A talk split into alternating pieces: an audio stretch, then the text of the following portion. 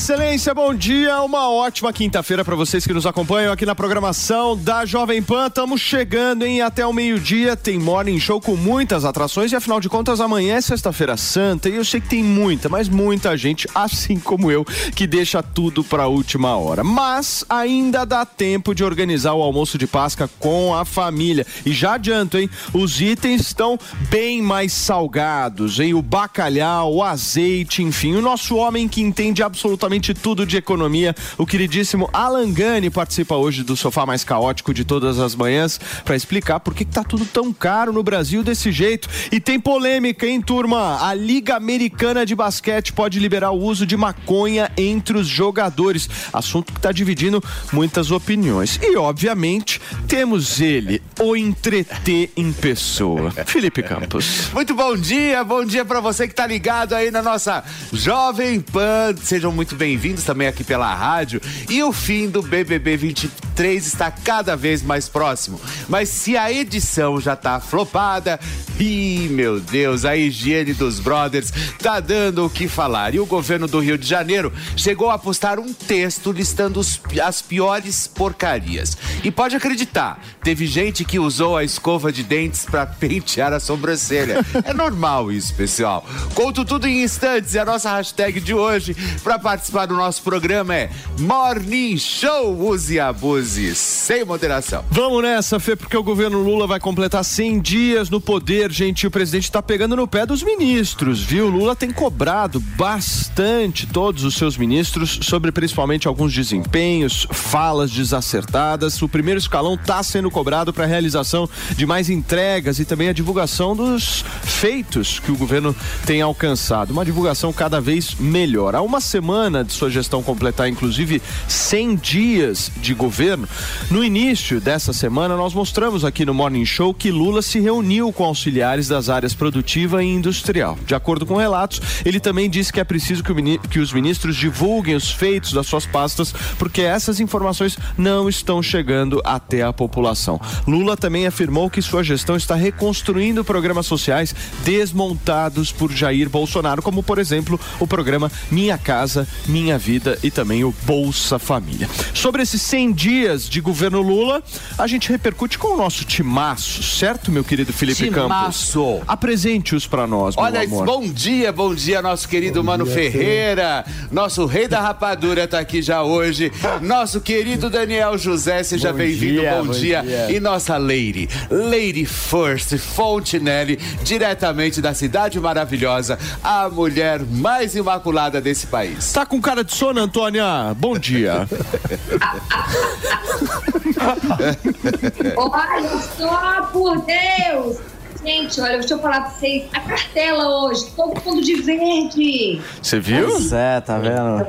Verde de todas as. Olha, e o mano com esse, esse vinho, ficou muito lindo hoje. Olha, se o mano é o rei da rapadura, eu sou a rainha, tá, Felipe? É, não é? Eu adoro chupar rapadura. Quem chupa não, rapadura? Não, não, não, calma. São 10 anos da manhã. Você tá brincando. Rapadura, é verdade. Você pega um pedacinho de Daqui rapadura. Daqui a pouco o Donato vai. Você põe, fica mordendo. Você põe assim, fica Escuta, mordendo. o meu ponto é o seguinte. É calma, verdade. calma, que vocês estão muito animados pro início do programa. gostoso, mano. Ah, Antônia, é o seguinte: governo Lula completando 100 dias daqui a pouquinho. O que, que a gente pode olhar para esse governo e dizer? trágico. E o que é mais trágico é ver o Eduardo Paes ali puxando o saco do Lula, sabe? O Rio de Janeiro jogado às traças, o centro da cidade ferrado, sabe? Esse Rio de Janeiro tá jogado às traças. Eu não quero entender o que, que o Eduardo Paes faz ali do lado de Lula. É, é um puxa-saquismo dos infernos, entendeu? Vamos cuidar do Rio de Janeiro, minha gente, porque isso aqui tá largado, tá jogado, pelo amor de Deus. É, um de serviço não tem nada, não, ninguém, ninguém dessa turma fala Lé com Cresce, vê ali um monte de, de, de. Aí vem uns mimizentos, tá falando mal de velho. Não, ali, ó, um monte de cacuro, um monte de maluco, entendeu? Que acha que, que comandar um país é a velha política que eles fazem desde sempre. É, é, é, desesperador. Logo de manhã cedo ver essa imagem aí dos infernos. Desculpa, gente. Eu adoro a doçura de Antônia Fontinelli. É algo que me cativa e faz meus dias serem cada vez melhor. É isso porque é sexta-feira santa, né? Não, hoje é quinta-feira, é querida. Hoje é quinta. Amanhã. Você amanhã tá um pouco é... confusinho, Gente, Felipe Campos, mas calma. Meu querido Mano Ferreira, a Antônia só desce a lenha no governo. Diz que nada tá bom. Tem alguma coisa boa? Olha, tem alguma coisa boa. A gente, primeiro, não tem mais Bolsonaro no poder. Então, isso é uma coisa positiva por si só. Mas um ponto importante é na questão ambiental, né? A gente está vendo uma reconstrução é, do, do sistema de fiscalização da, da região amazônica, isso é uma coisa positiva, que começa a limpar a imagem do Brasil no exterior. Mas, de forma geral, eu concordo que o governo está muito desacertado. Você falar da educação também. A educação também, mas aí você pode falar com mais propriedade. Mas eu não vou ficar defendendo o governo, não. não, não. Mas, mas, a educação também foi um desastre ao longo do governo Bolsonaro. A educação e meio ambiente, eu acho que não tem quem defenda a performance do governo Bolsonaro. Nesse nesse, nesse âmbito, a gente vê é, uma melhora pela simples saída da, da insanidade, já é uma, uma melhora. Vamos tentar fazer um raciocínio curto e objetivo aqui para as pessoas que estão nos assistindo. Três melhores áreas do governo e três piores. Se vocês pudessem elencar, quais seriam? As três melhores Onde áreas. o Lula foi bem nesses 100 primeiros dias e onde o Lula foi mal nesses 100 tá, primeiros dias. Meio ambiente. Mas seja verdadeiro. É, tá? é. exato. É. Meio ambiente. E meio ambiente, você acha Pô, que ele foi bem? Está indo bem, está reconstruindo as políticas públicas. O planejamento tem uma novidade que eu acho muito importante, que eu gostaria de ver o governo dando mais moral para essa área, que é a área de avaliação de política pública, que é uma coisa que sempre foi muito falha no Brasil e tem uma equipe muito boa, Sim. com o professor Sérgio Firpo que coordenando. Mais? E a educação. A educação é, com a experiência do Ceará, que é uma experiência muito bem sucedida, está servindo de parâmetro para tentar começar a fazer uma disseminação das experiência Mesma pergunta. Peraí, só um minuto, Dani, que a Antônia ficou nervosa com essa fala do Mano. Eu só quero entender por quê. O que, que aconteceu, Antônia? Onde é que o Mano tá lendo essas notícias? No UOL? Só pode. Não, porque você não foi lá na Amazônia para ver isso, entendeu? Ah, o Ceará tá jogado às traças também, e esse negócio de ah, educação não, mas... do Ceará, acho que é mais falácia que qualquer outra coisa, tá? Porque eu tenho amigos, eh, olha só que eu tenho amigos no Ceará. Não é isso tudo, não. Não, não é isso, não é isso tudo, mas é que o parâmetro no Brasil, infelizmente, é muito baixo, né? E quando a gente compara as, o desempenho da educação pública, o Ceará tem um destaque.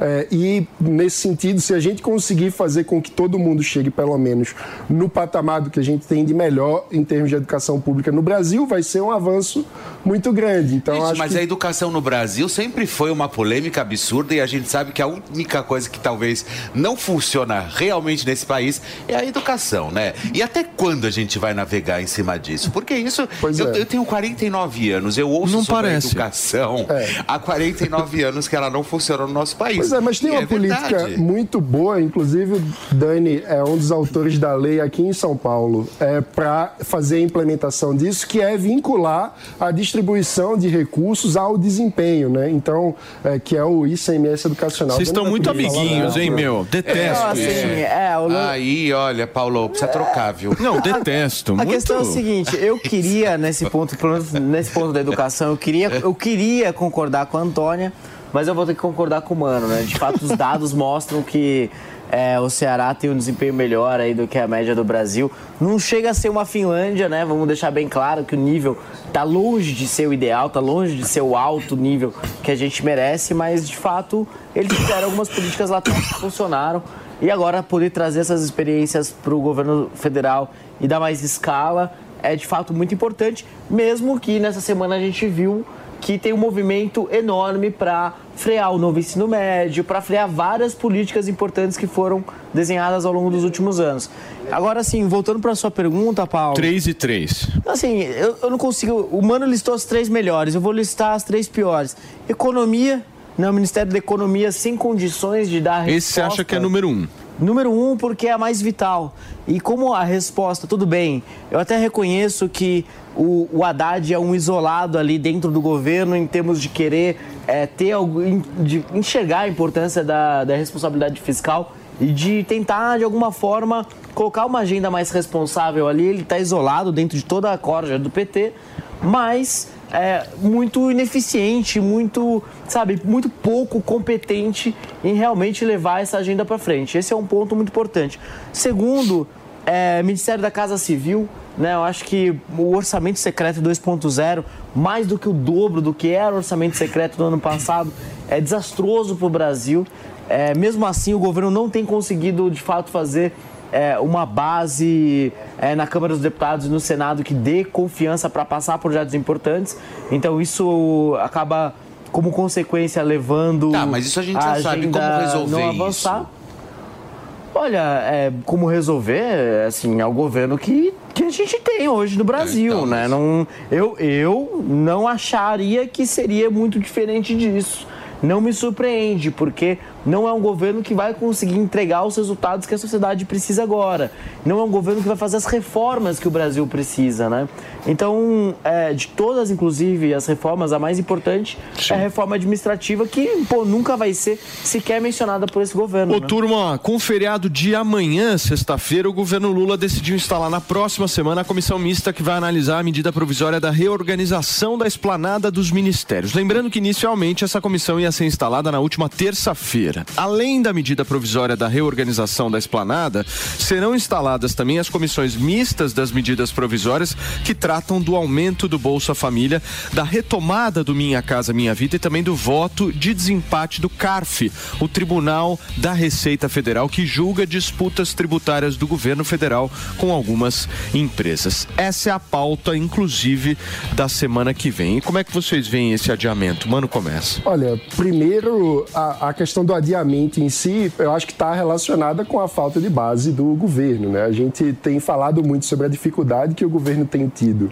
de construir uma maioria no Congresso. Isso a gente vai começar a ver na prática como que está sendo ah, o desempenho da articulação política do governo quando a gente começar a ter votações importantes. Agora, falando dessas medidas, a situação do CARF ela é mais relevante no Brasil porque a gente tem muito contencioso tributário, ou seja, tem muita confusão em como se deve pagar imposto. Isso gera uma disputa que vai para o CARF, que é o órgão administrativo que faz o julgamento das disputas no CARF. Então, o ideal seria a gente conseguir resolver o problema da confusão tributária, o que exige a reforma tributária, no lugar de ficar criando mudanças no, no sistema de disputa é, de, de casos. Agora, já temos, minha querida Antônia Fontinelli, quatro meses aí praticamente de governo.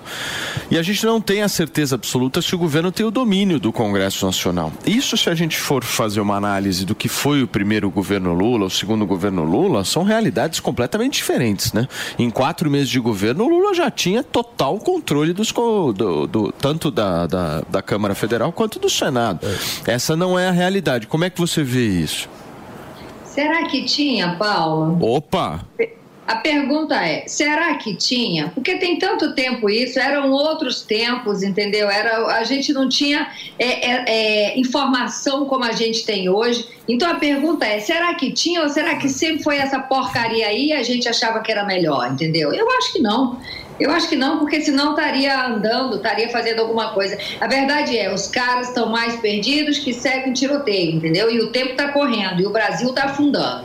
Eu sou pragmática, eu não tenho a, a inteligência que os meninos têm, a, a, forma técnica de falar, eu vou logo direto ao ponto, entendeu? Então eu acho que o tempo está correndo, já estamos em abril e a coisa está afundando. É só o que eu tenho para dizer para vocês. E eu não vejo eles fazendo nada, eu não vejo eles arrumando solução nenhuma. Daqui a pouco chegou Natal, Quer dizer, não, não, eu espero que não chegue o Natal. Não, é Páscoa. É, é Páscoa. Páscoa. Tá? Esse é final Páscoa. de semana vai é. chegar agora a Páscoa. É, você já... Não, fechem os olhos que daqui a pouco já é Natal. Não, mas antes tem festa ah, junina, Antônia. Mas tem festa junina. É, tem, tem arraial. Páscoa, tem Páscoa. Tem quadrilha começou, quadrilha desde janeiro, amor. Olha, tem Páscoa, tem festa junina, tem dia dos pais, dia é. das crianças. Mas eu vou discordar Calma. com a Antônia num ponto. Qual? É, a questão é a seguinte, em 2003, quando o Lula assumiu o mandato, ele tinha arrebatado o Brasil, né? Ele era uma figura extremamente popular, não só internamente, como no exterior. Ele tinha uma capacidade, um poder político, um capital político tão grande, mas tão grande que inclusive ele atropelava medida provisória em cima de medida provisória no Congresso. Tanto que naquela época a maior crítica que a gente lia nos jornais dos congressistas era: o Congresso não serve para nada. Porque tudo que é pauta legislativa, o governo chega atropelando com toda a força. Então, é, era uma realidade completamente diferente, né? 2003, quando o Lula começou o governo, ele era uma unanimidade no Brasil e no mundo, né? Agora, em 2023, é muito diferente, é uma cidade dividida. A diferença da vitória foi uma margem muito estreita, 1% dos votos, nem isso.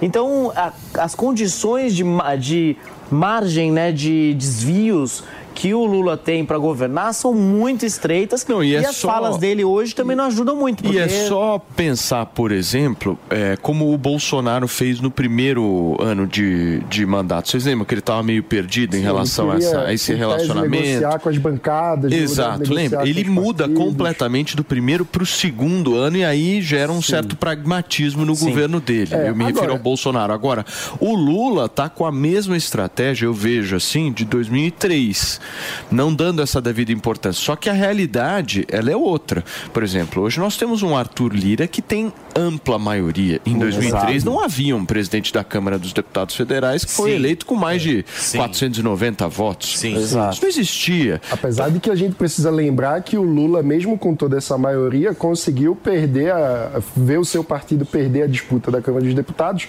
para o Severino Cavalcante. Exatamente. Que foi um, um grande escândalo na época. E também, eu acho que é importante contextualizar que depois a gente soube como que o Lula construiu aquela maioria no Congresso no seu primeiro governo. Nossa, ah, que foi é através bom, né? do Como mensalão. Você sabe de tudo isso, meu?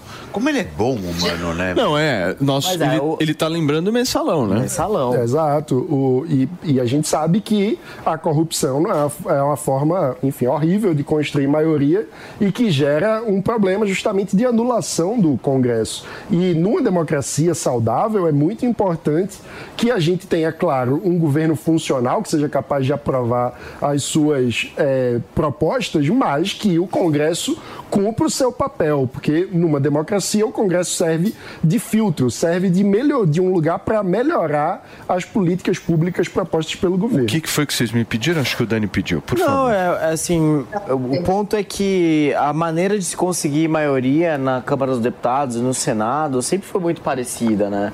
Se você olhar o orçamento secreto e comparar com o mensalão, é, o orçamento secreto pode ser uma forma indireta de construir o mensalão, né? Porque o mensalão era o dinheiro direto na conta dos deputados, né? É o uma mensalão assim, institucionalizado. Institucionalizado, é, exatamente. Até porque a gente sabe que muitas práticas de diversos políticos é a de desviar dinheiro de emenda parlamentar.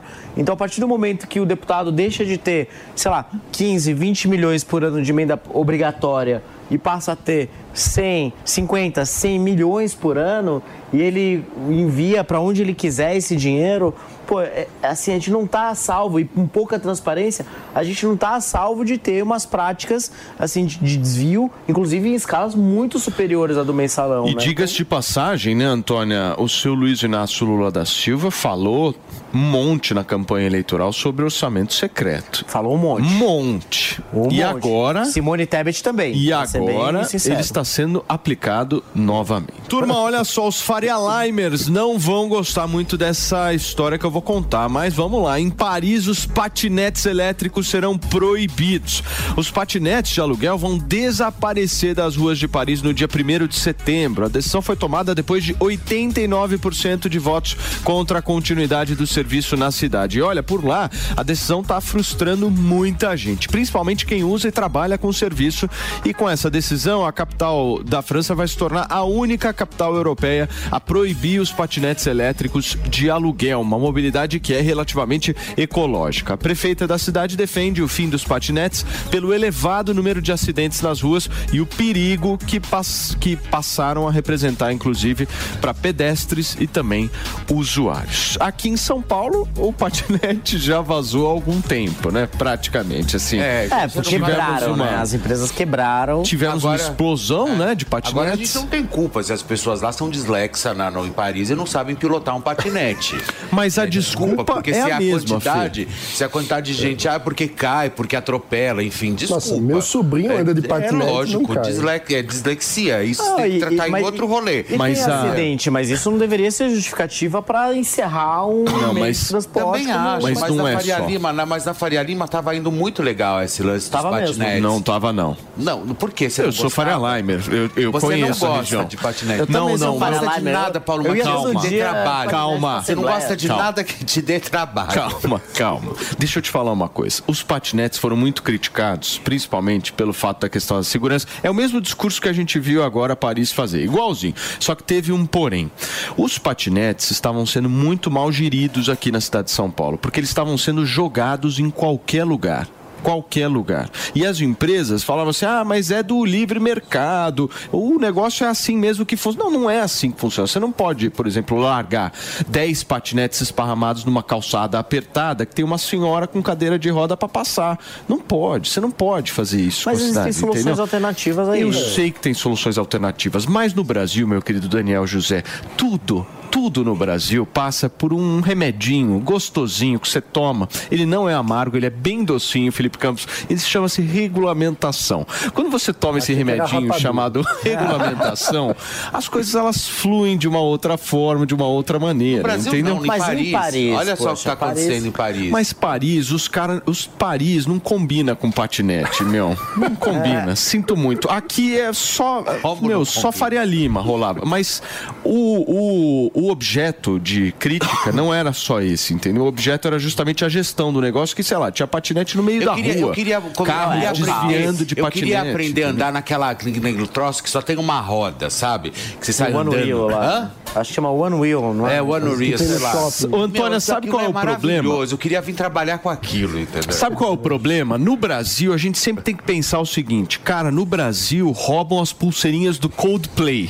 Eu preciso de alguma forma pensar que aqui o negócio é diferente. Gente, olha só, a NBA pode liberar o uso de maconha num acordo com os jogadores da competição. O assunto foi pauta durante o novo convênio coletivo da Associação de Jogadores da Liga, de da Liga Americana de Basquete. Os detalhes desse acordo ainda serão formalizados e divulgados, mas entre as cláusulas pode estar a liberação do uso da droga. Um assunto bem polêmico para a gente entender os detalhes com a médica Carolina Nossetti, que é especialista em cannabis. Muito obrigado, Carolina, por ter aceitado aqui o nosso convite. Eu quero entender se essa notícia ela representa um avanço de uma maneira geral. Bom dia.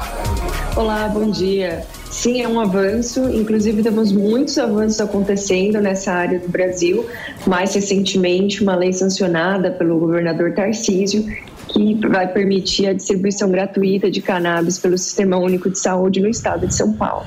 Mas ligas de esporte liberando é algo que certamente avança essa discussão. Ô, ô Carolina, e aqui no Brasil, como é que você vê esse tema?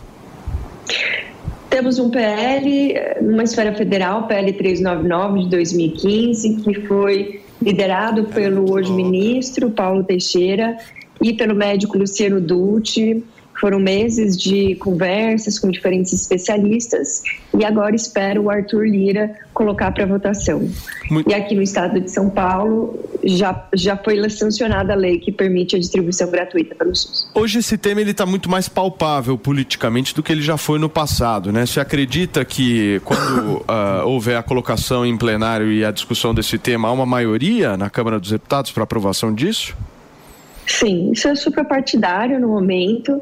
Acredito que a gente tenha votação suficiente para levar essa pauta para o Senado e essa discussão está sendo, tá sendo feita não só pelos políticos, mas também pelos médicos, pacientes, cuidadores e familiares hoje. Gente, vamos colocar mais uma pitadinha de polêmica nessa história toda que a gente está discutindo. O nosso jornalista esportivo aqui da Jovem Pan News, Giovanni Chacon, já está aqui no sofá para participar dessa entrevista com a gente. E o Chacon está acostumado a cobrir a vida dos atletas e principalmente a rotina dos treinos e cuidados com a saúde. Eu quero saber de você, meu querido Chacon, o que, que você achou dessa ideia? Olha, não é uma coisa nova, né, na NBA, já é uma coisa que acontece bastante, né? Bom dia para todo mundo aqui que está acompanhando o Morning Show, já é uma coisa que acon- acontece há anos. É, e isso só está, na verdade, tornando legalizada, digamos assim, dentro da NBA. Por quê? Não tem mais teste desde a temporada 2019-2020. E aí, perguntado também para os jogadores, e até isso eu acho que a doutora pode entrar na conversa, né? O Kevin Durant, que é um dos grandes astros da NBA, joga lá no Phoenix Suns, ele disse que para ele é, é, é para relaxar, esvaziar a mente, porque tem uma pressão né, psicológica, física muito grande dos jogadores de alto rendimento, esportes de alto rendimento, não só é, isso acontece no basquete, mas a, a maconha, né, ela está muito inserida na cultura do basquete estadunidense, né, americano, assim, há anos, né? Isso já está bem inserido. É, e não é uma coisa nova, não é uma novidade. Esse é o ponto, eu acho. É, e, e, talvez lá esteja mais pronto do que no resto do mundo para que aconteça. Por exemplo, não consigo ver isso no Brasil acontecendo tão cedo, né? E, e isso muito passa pelo que até a Antônia falou agora há pouco, né? educação. Acho que o Brasil não tem essa educação. Não que os Estados Unidos sejam um exemplo magnânimo de educação, porque a geografia eles penam bastante. Mas, né? o Chacon, o Brasil, o Brasil não tem a educação que a Antônia falou, mas a própria doutora relatou aqui essa, essa visão política de que, meu, a Câmara deve aprovar isso. Já vai ser um avanço significativo para que a gente possa mudar essa cultura. Não, total. E, e assim, eu, eu acho que a maconha, como outras questões, e isso, claro, a gente traz para o esporte, é um tabu, mais um dos tabus que existem no Brasil. Aí você discute se há uma, uma educação do povo para entender isso. Isso, aí entra questão de aborto, é, é, legalização da. Legalização não, per, perdão, a permissão de porte de arma e tudo isso. Ô Chacon, né? você tem pergunta para a doutora? Fica então. É exatamente isso. A, a ideia dos jogadores é que isso faz com que relaxe, com que até o desempenho. Até foi engraçado, porque num, num dos sites aí, né, Reddit, né, que os torcedores eles é, fazem é, pesquisas, tem um dos jogadores que mostrou por números que o desempenho melhora em cidades em que o uso é legalizado, né? Doideira isso. É, é, realmente isso pode trazer um benefício de alguma forma para os jogadores. Acho que esse que é o ponto importante. Essa legalização, ela traz um benefício, digamos assim.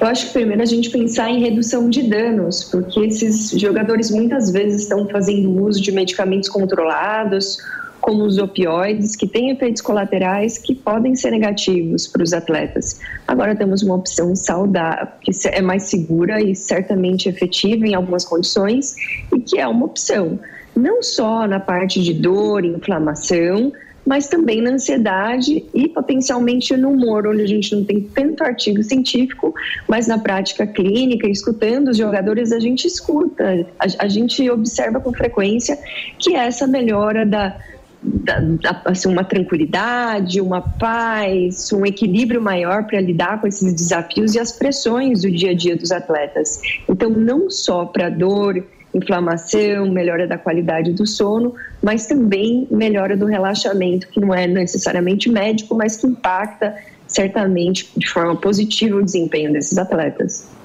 Doutora, bom dia. É, a gente sabe que no âmbito do debate sobre a regulação é, do uso da cannabis no Brasil para fins científicos e medicinais, um aspecto que levanta polêmica e que eu gostaria de ouvir a opinião da senhora é a regulação do cultivo da planta para a produção aqui, né? Porque existem os parlamentares que defendem que os remédios devem ser legalizados, mas que o Brasil deveria apenas importar. E existe a, os outros que defendem que a gente faça a regulação do cultivo para fins científicos e medicinais. Então eu queria ouvir da senhora é, uma opinião sobre isso. Bom dia. Sim, é, hoje a gente pode importar, inclusive tem um medicamento e mais de 20 produtos de cannabis que podem ser vendidos na farmácia é, hoje no Brasil esses produtos eles podem ser é, beneficiados, envasados no Brasil, mas a produção não pode ser feita. E isso se perde uma, uma grande área de atuação de negócios no Brasil e o dinheiro está ficando lá fora em vez de vir para cá. Mas a gente tem algumas associações do Brasil que obtiveram o direito é, na justiça de fazer o cultivo no Brasil. Inclusive, uma associação chamada Abrace, na Paraíba, que hoje tem mais de 35 mil pacientes sendo beneficiados. Então, hoje tem cultivo, apesar de não estar estruturado, ele já existe. A gente precisa regulamentar para que outras associações e também empresas de cannabis possam fazer esse cultivo nacionalmente e reduzir o custo. E a gente está buscando aqui democratização do acesso, porque é complicado o Estado ele pagar por tudo isso sozinho. Então, a gente precisa incentivar empresas e centros de pesquisa a fazer isso também. E hoje a gente luta por esse cultivo nacional para redução de custo desse produto por meio do PL 399 é, que está aguardando, que hoje aguarda o Arthur Lira permitir a votação para depois seguir para o Senado para votação. Uma pergunta do Daniel José. É, bom dia, doutora. É, obrigado pela, pela entrevista. Eu tenho uma, uma dúvida. Na verdade, assim, eu conheço muito pouco sobre o tema e eu imagino que todo mundo, muita gente que está assistindo e ouvindo a gente, também entende muito pouco. Então a gente falou um pouco sobre o contexto do esporte, é, sobre o contexto do que tem avançado no Brasil, mas eu ainda não sei dizer muito bem é, aonde que o canabidiol para finalidade é, médica, para que tipo de tratamento ele funciona, assim, para quais são quais são os principais grupos aí é, que só podem ser alvo, assim, que podem se beneficiar do canabidiol para fins científicos. Ótima pergunta. É muito comum escutar as pessoas não saberem quais são as principais indicações. Então, temos um livrinho do Conselho Federal de Medicina que lista algumas condições onde a gente tem evidências robustas, a gente tem evidências conclusivas. Um deles é na dor em pacientes adultos, náuseas e vômitos em pacientes fazendo uso de quimioterápicos e espasticidade, que é um tipo de rigidez da esclerose múltipla. A gente também tem evidências conclusivas do uso dos canabinoides em epilepsia refratária. Mas na prática clínica, a gente vê respostas positivas do uso dos canabinoides no tratamento adjunto da, do autismo, da depressão, da ansiedade, distúrbios do sono, doença de Alzheimer, doença de Parkinson, endometriose, fibromialgia, psoríase, doença de Crohn retocolite ulcerativa. É o que eu mais vejo no meu consultório no dia a dia. Mas não necessariamente a gente tem uma robustez grande de artigo científico, mas muitos desses pacientes estão fazendo uso de medicações como o Rivotril. O Rivotril, o Brasil é o país que mais consome Rivotril do planeta Terra. E a gente tem uma maior população de pacientes com ansiedade hoje. E somos o quinto em depressão. Então, eu acho que é importante considerando não só o abuso de Rivotril e Zolpidem que acontece hoje no Brasil, a gente poder fazer uma redução desse dano, mas trazer uma opção mais segura do que o que está sendo utilizado. O, a gente tem também uma, uma epidemia de opioide nos Estados Unidos que está chegando aqui, então um consumo muito grande de remédios para dor. E a gente tem uma população de quase 37% que relata dor em algum momento da sua vida. Então a cannabis pode ser uma terapia tão efetiva quanto algumas das, da, da, dos medicamentos controlados hoje para condições como ansiedade, é, mas a gente também tem um potencial de reduzir aí os efeitos colaterais é, desses medicamentos que podem impactar negativamente a saúde dos pacientes. Gente, nós conversamos aqui no Morning Show desta quinta-feira com a médica Carolina Nossetti, que é especialista em cannabis e trouxe pra gente um pouco a repercussão dessa liberação por parte da, legal, da NBA do uso de maconha entre os jogadores muito ali legal, da Liga de Basquete. Muito legal, gostei Bem da legal mesmo. Da doutora. doutora. muito obrigado, viu? Volto sempre Obrigado. aqui, as portas estão abertas para esse papo, sempre buscando a informação para para aqueles que estão nos acompanhando. Obrigado, doutora. Valeu. Obrigada. Não saiam daí, o Morning Show já já está de volta aqui na programação da Jovem Pan. Jovem Pan Morning Show. Quer ter acesso a todo o conteúdo da Jovem Pan em um só lugar? Panflix, o seu aplicativo multiplataforma da Jovem Pan. Três anos, nove anos e meio de governo, muita coisa. Você pode pausar, voltar e até acompanhar os seus programas preferidos em uma tela reduzida. Já são mais de 2 milhões de downloads. Você não pode ficar de fora dessa. Baixe grátis da sua loja de aplicativos e assista a programação a hora que quiser, de qualquer lugar do mundo. Panflix, baixe já! Experimente o polvo provençal do Rufinos Restaurante. Uma deliciosa receita de polvo inteiro grelhado com alho e ervas de Provence. Acompanhe riso al nero de sépia. Para duas pessoas, imperdível. Rufinos Restaurante, no Itaim, Rua Doutor Mário Ferraz 377. Acesse rufinos.com.br. Sou o meu negócio é pura adrenalina, jogo de sorte. E no vaidebob.com, a minha intuição nunca falha. Eu acompanho tudo, acompanho as apostas, os jogos ao vivo. É adrenalina pura, ó. Já claro aqui, ó, entende mesmo é das análises, né? É isso mesmo, Enzo. Eu sou racional e comigo não tem mimimi. E no jogo, claro, né? Não seria diferente. Eu estudo as probabilidades de cada movimento e de todos os esportes. No vaidebob.com, crio a minha própria sorte. Já o Rafa, né, joga pela paixão. Eu sou dos games, mano. No último ano assisti todos os campeonatos. CSGO, CBLOL, vestia camisa, sabe? Joguei no Vai de Bob e GG, brother, tá ligado? E o que diferencia você no jogo? Entra lá no vaidebob.com, ganhe até 400 reais de bônus de boas-vindas e descubra. Vai de Bob. É, para todos. Então já sabe, na dúvida, vai de bob.com. Você já ouviu alguém chamar uma empresa de unicórnio? Unicórnios são empresas avaliadas em mais de um bilhão de dólares. Já imaginou investir numa empresa com esse potencial? Então junte-se à Jovem Pan na caçada do próximo unicórnio. Chegou Unicorn Hunters, o reality show que é sucesso nos Estados Unidos e na América Latina, agora no Brasil e aqui na Jovem Pan News. Unicorn Hunters. Assista, faça sua avaliação e acesse unicorn.com para investir no próximo unicórnio. Unicorn Hunters. Todo domingo às 5 e meia da tarde na Jovem Pan News e na Panflix, onde e quando você quiser. Sempre que algo nos emociona, nossa primeira reação é compartilhar com quem gostamos. Essa é a receita de sucesso do restaurante Trebiquieri, recomendando e sendo recomendado há mais de 10 anos. Venha nos visitar. Reservas pelo telefone 11 3885 4004 ou no nosso site trebiquieri.com.br. Todo dia você confere o melhor do humor, a música que você curte e informação com quem tem opinião de verdade. Mas nem sempre dá para escutar o programa que você quer no horário que passa, não é? Yes. Então acesse jovempan.com.br barra podcasts ou seu aplicativo preferido e leve a Jovem Pan onde for. A Jovem Pan tem um podcast certo para você. Notícias, esportes, entretenimento, tudo feito para você ouvir onde e quando quiser.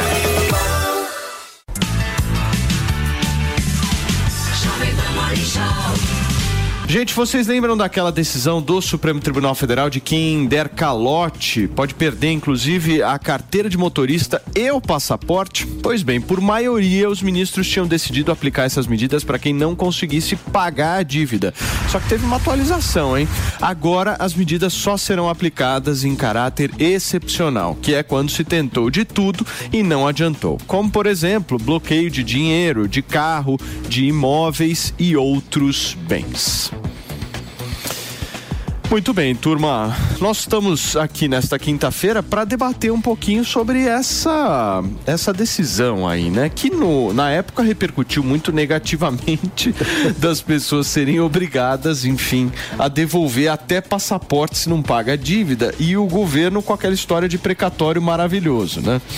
Que é nada mais é do que a extensão de todo o processo aí de pagamento. Como é que vocês veem isso? Dani começa. Olha, é assim, é, você tirar a CNH de quem não pagou a dívida é quase uma piada, né? Acho que se a Polícia Federal parasse todos os veículos que rodam no Brasil, teria uma, uma surpresa ali de ver que uma grande parte dos motoristas no Brasil hoje já andam sem CNH, né? Ou com a CNH suspensa ou Parece de alguma castigo forma irregular, maternal, né? Castigo Parece de castigo ma- maternal. Agora, qual que é o problema, assim? O problema da- do acesso a crédito no Brasil está muito ligado à falta de garantia.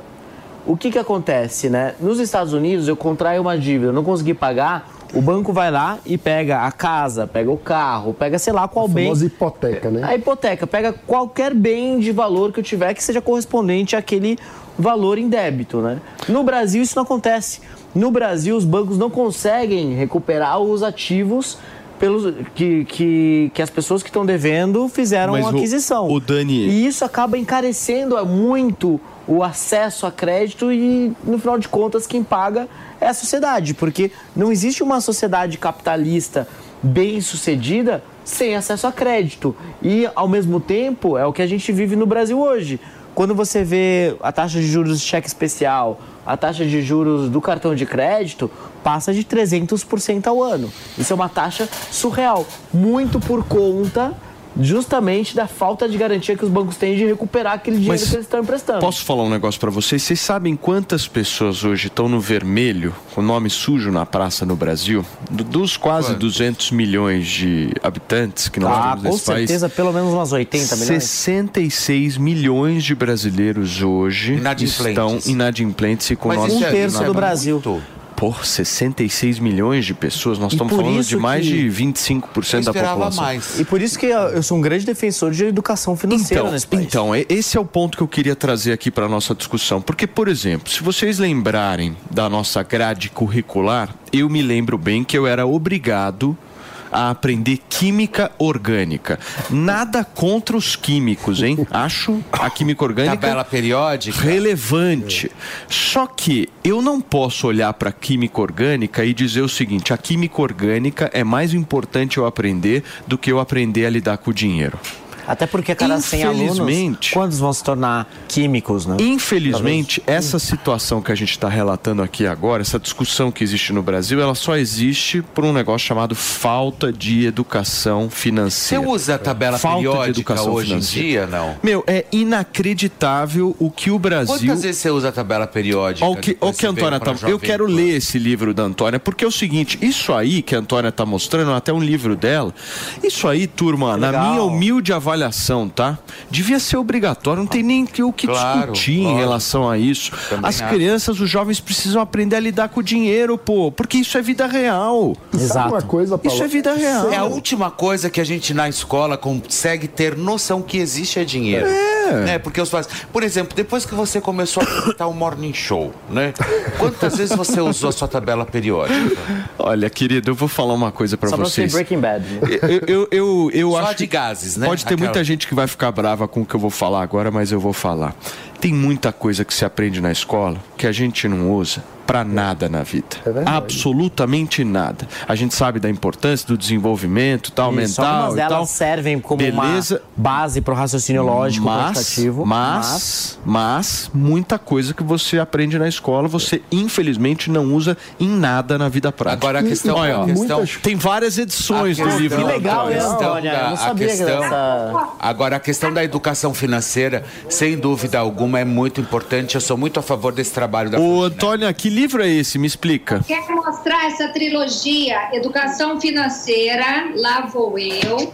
Temos aqui Educação Moral e Cívica, que é o grande problema hoje que os pais enfrentam dentro de casa, né? E aqui, ó, Eu Sou o Meio Ambiente. É uma trilogia que eu escrevi para primeira e segunda infância. Que tendo a maior dificuldade do mundo, estou correndo atrás dos políticos para me ajudarem para a gente difundir isso aí, distribuir nas, nas, nas escolas públicas para as crianças carentes. E estou encontrando uma resistência absurda, porque não interessa, né? Educação para o povo, não, intere- não interessa. Mas eu não vou desistir, não. São três, são três matérias que tinham que necessariamente estar na grade curricular. Eu vou levar para sua filha quando a gente, quando eu for para aí, tá? Com o maior prazer, meu amor. Isso aí é prioridade do Brasil. Eu não sei nem por que o Brasil, Antônia, cá entre nós, né? Fica discutindo isso, né? Porque na minha avaliação não tem nem o que discutir. Isso aí tem que ser colocado em prática o mais rápido possível, porque isso é urgente. Verdade. Não tem o que discutir. As pessoas precisam aprender a, gente lidar com vai dinheiro. entender o que é dinheiro depois na E é na adolescência. Porque até então, antes da adolescência, eu nem sabia que dinheiro existia. Meu pai pagava tudo, vou Mas isso é coisa de capitalista, malvadão, querido. É, né? Não pode. Muito bem. Turma, nós estamos aqui nesta quinta-feira com o nosso Morning Show e é hora da gente falar com você, homem que tá me assistindo e me ouvindo principalmente. Já pega esse telefone agora, anota aí: 0800 015 1313. Feriadão amanhã, o Donato chega aqui. Quando o Donato chega, ele chega pra mandar real pra você. Você tá triste, você tá infeliz, você tá pra baixo, mas tem uma solução que turbina a sua vida. Donato, Tem uma é solução maravilhoso. que turbina. É uma, é uma química orgânica Donato é o muito cara, louca. Donato é legal. Quando o Donato chega, ele levanta Que que é isso? o- a sua autoestima. Meu. Ganhei até musiquinha hoje. Eu Donato confesso que eu fiquei é o cara. preocupado. Donato é legal. Quando ele chega, ele levanta o alto astral. O seu Tá alto bom. astral. Rimou. Rimou. Olha, meu amigo, deixa eu contar um Você negócio pra né, você. Você que tá ouvindo a gente agora na Jovem Pan, você não ouve uma rádio que é cópia de outra, você ouve uma rádio original. Você é uma pessoa única e original. Então você merece um produto original, você não tem que aceitar cópia. E o original para levantar sua cabeça, o famoso tomou subiu. Levanta a cabeça, é o Max Brasil. Viril. E agora, olha só, é o Max Viril Premium, uma que é nova forma. Olha que fantástico Olha a apresentação que do produto. Porque tinha muita gente que falava assim: Poxa, é difícil guardar o frasco, eu quero ter uma coisa mais discreta. House preto. Esse daqui, meu, esse daqui é o, é o potente. Esse aqui é só para CEOs de grandes empresas. Não, olha, Nossa, você não é. precisa Esse ser um é CEO. o Infinity Black. É, Black. Você não precisa ser um CEO de grande empresa para adquirir o Max Viril, porque quando a gente vem aqui é para jogar o preço no chão, é para fazer promoção de verdade. Mas antes de fazer a promoção, eu quero dizer o seguinte: o Max Viril ele foi desenvolvido para resolver três tipos de problema. Quais? Disfunção erétil de forma geral, que são ejaculação precoce, falta de ereção ou falta de ma- manutenção da ereção Ah. e recuperação do desejo e da libido. Mas não é medicação. Não é medicação. Esse é um produto natural. Ele tem nanotecnologia. Cada cápsula de Max Viril foi desenvolvida para te entregar uma alta concentração de vitaminas, de minerais e ele vai durar 72 horas no seu corpo. O que significa isso? Se você tiver uma relação sexual, você sabe que você vai pro rally rola hoje e tal, você vai tomar uma cápsula 20 minutos antes da relação, seu corpo vai aumentar o fluxo sanguíneo, Ou de vai três em aumentar três a dias, né? oxigenação da próstata e você pode fazer a função de tratamento que é tomar uma cápsula a cada três dias. Os componentes vão ficar ali no seu organismo e você, com estímulo sexual, estará pronto para uma relação maravilhosa. Quem pegar o telefone agora e ligar no 0800 015 1313, amanhã, meu, sexta-feira Sexta-feira. santa. Praticamente hoje é sexta-feira, né? Porque Feriadão. quando é feriado na sexta. Não, feriadão a galera sexta. dá uma relaxada Dá mais. e aí, o relaxada, que, que a é. gente vai fazer Nós vamos fazer o seguinte, meu, Levanta, aqui, Donato. Eu vou levantar, Levanta. Brasil, sabe por quê? Levanta a Aqui não tem cabeça, promoção Brasil. meia boca, não, meu. É. Aqui não tem essa de 50%, não. Você tá bravo, hein, Eu tô bravo, eu tô bravo. Porque é o seguinte, meu. Por que, que você tá bravo aí? Ele tá Não, bravo, ele é tô bravo. eu tô Qual é a emocionado. promoção, Donato? Eu tô emocionado, Vai sabe lá. por quê? Porque É. sequência de verdade, meu É. amigo, é só o Max Viril que dá. Donato, é o seguinte, qual ó. a promoção? As mil primeiras ligações, mil, primeiras ligações dessa quinta-feira vão adquirir o Max Viril Premium com 69% de desconto. 69% É o de desconto, desconto. mais sensual do rádio brasileiro. E olha só, eu vou mandar o Max Viril Premium Gel. Olha, Max Viril Premium Esse Gel. daqui, ele vai potencializar a sua ereção. É um produto Esse é o fantástico. remedinho do Felipe que ele gosta. Não, esse aqui eu tenho do 5 Felipe, litros. é, então, esse- pode pegar esse daí que esse aí é Posso? novo. Você Esse vai passa no Aliás, eu vou rosto, te dar não? esse aqui de presente. Ah, obrigado, Esse querido. aqui eu posso esse passar onde? Passa no rosto ou não? Não, é em outro lugar. É em outro lugar. Essa aí é pra levantar a Donato, cabeça de verdade. As mil primeiras, As mil primeiras 0800 015 1313, pega o telefone e liga porque o produto é Levanta a sensacional. cabeça, Vai ganhar Brasil. o gel Forte e vai abraço, levar Donato. o desconto. Donato é o cara. Donato é legal. Chega, Felipe Campos, por favor. Chega. Você passou de todos os limites hoje.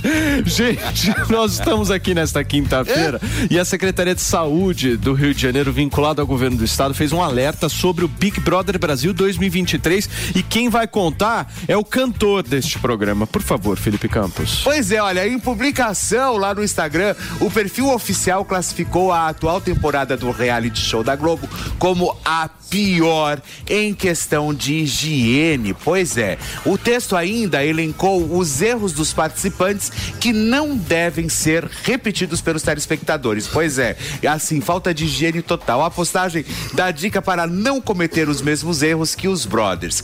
Troque a escova de dente a cada três meses. Coloque uma capinha de proteção nas cerdas e não as use para esco- esco- escovar sobrancelha ou cabelo. Você já escovou o seu cabelo, Paulo Matias, com a escova de dente? Não. Olha, é. Não, o cabelo não. Não, e com a escova do amiguinho, tipo com a da, da- da tua esposa, da Fabiola. Você passa no cabelo, entendeu? É, Ou às na vezes não tem, mas é uma coisa, é uma coisa Bom, enfim. você não acha muito higiênico, É, pô, né? e aí, então, então não use a mesma máquina de barbear em diferentes partes do corpo. E mais, não fique mais do que cinco dias sem lavar o cabelo. Algumas das referências presentes nas postagens foram, foram bem específicas. Por exemplo, ainda no início do confinamento do BBB 23, Fred Nicásio usou uma escova de dente de terceiros para pentear as sobrancelhas de Gabriel Santana.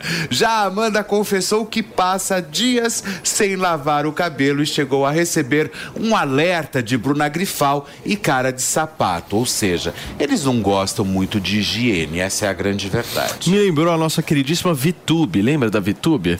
Nossa, a Vitube é não, é sem dizer que todo mundo era parente dela, lembra? Não, e ela não tomava banho. Ela não tomava banho. Quem não toma banho nessa edição é a Amanda. Ai, que A Amanda interessante. não toma banho, não lava cabelo, enfim, tem um. Muito bem. Queridos, que- E ela é médica, hein? Nós vamos fazer o seguinte: a gente vai para um rápido intervalo comercial, mas eu prometo para vocês que é muito curto. Não saiam daí, o Morning Show já já tá de volta aqui na programação da Jovem Pan com o economista Alan Gani pra gente poder bater um papo bem Grande legal. Alan. Gani.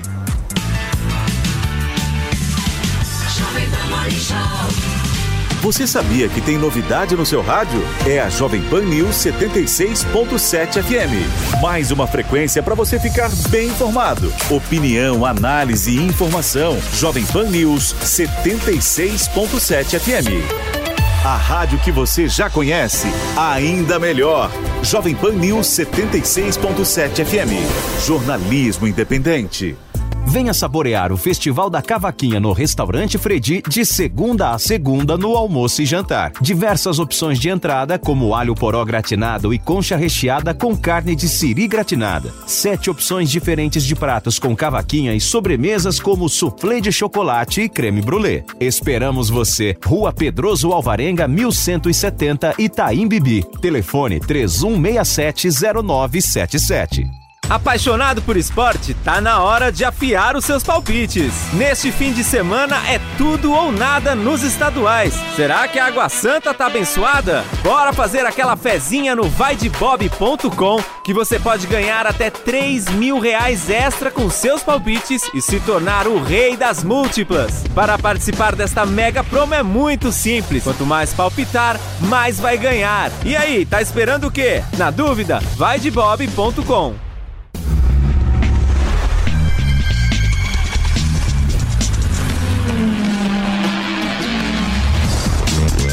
Máquinas na Pan. Com o desafio de superar as expectativas do consumidor, a Nissan lança agora no Brasil a oitava geração do Sentra. Um dos principais destaques desse novo Sentra é o design. Ele foi muito bem concebido para ter essa frente mais musculosa, com detalhes bem agressivos que remete também muito à esportividade, uma grade frontal maior e os faróis também em LED com um desenho muito marcante. São três as versões. A primeira é a Advance, todas 2.0, ah, que é praticamente a de entrada para esse novo Nissan Sentra, que é por volta de 150 mil reais. Aí você vai para 171 mil reais na ah, Exclusive. E tem uma a mais, que é essa aqui que a gente está testando hoje, que é exclusive, mas com acabamento premium, que é por volta de 173 mil reais. As novidades do mercado automobilístico estão no canal da Jovem Pan News no YouTube e no Panflix. Máquinas na Pan. Sabia que o Brasil é o maior produtor e exportador de soja do mundo e movimenta mais de 70 bilhões de dólares por ano? Com o curso de comercialização de soja e milho da NIL, você pode fazer parte do mercado que mais cresce no Brasil. Esse curso é ideal para você que quer trabalhar com trading de soja e milho no mercado financeiro e para você que é produtor e quer potencializar os lucros com sua safra. Acesse a nilcursos.com.br e garanta sua vaga com 50% de desconto. Jovem Pan Saúde. Cirurgia plástica consciente com o Dr. Juvenal Friso. A cirurgia da face, ela pode ser dividida em três porções. Terço superior, onde a gente aborda a fronte, a pálpebra superior, a pálpebra inferior, supercílio. Terço médio da face, região malar, sulcos nasogenianos ou bigode chinês, sulcos bucais. Ou pescoço, linha de mandíbula e flacidez cervical. Pode ser feito separadamente, começando a tratar somente terço superior, terço superior, terço médio, ou o rosto como um todo. O rosto como um todo sempre vai propiciar ao paciente um resultado mais harmônico. A cirurgia da face evoluiu muito do ponto de vista técnico do que era feito lá atrás. Eu costumo exemplificar para os meus pacientes que seria algo como você vai arrumar uma cama. Então você tem o lençol de baixo que está amassado e também o lençol de cima. Então hoje a cirurgia da plástica atual, o que, que você faz? Através de incisões colocadas em regiões anatômicas que ficam bastante dissimuladas, você faz o descolamento dessa face e vai tratar as estruturas profundas da face, fazendo um lift, uma elevação, porque com o passar do tempo, o processo de envelhecimento, a pessoa perde essa tonicidade. Então existe todo um reposicionamento do sistema, do que a gente chama SMAS, Sistema Músculo-Aponeurótico Superficial da face, reposições das gorduras e, por fim, apenas uma nova acomodação dessa pele sem tensão nenhuma na linha de sutura, propiciando resultados rejuvenescedores bastante naturais, sem estigma de um rosto esticado e com cicatrizes de excelente qualidade. Para ter o conteúdo na íntegra e outras entrevistas, acesse o canal do YouTube Jovem Pan Saúde e também o aplicativo da Panflix para Android e iOS. Jovem Pan Saúde.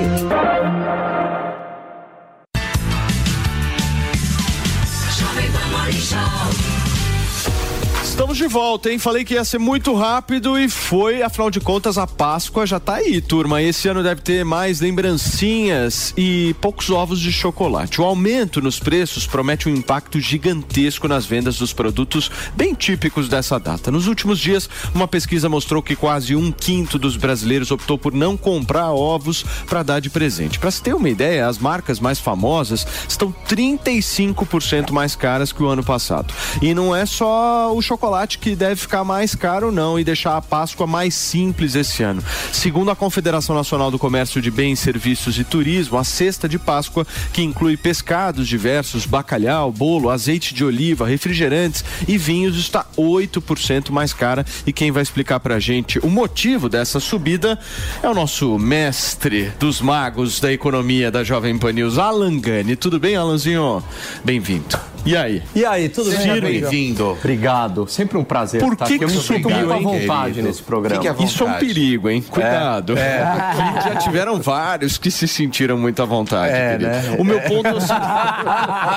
Então deixa eu mudar. O meu ponto é o seguinte. Por que que subiu? Não, é, nessa época, tipicamente sobe. Por quê? Porque tem o apelo eh, da época da Páscoa, então aumenta a demanda por bacalhau, por azeite, eh, por chocolate, né, por ovos. Então, esse aumento de demanda faz com que os empresários do setor acabem colocando preços mais altos, né, para ganhar mais lucro, ter uma margem maior. Então é típico nesta época do ano ter este aumento. Agora, a gente vive num cenário mais inflacionário.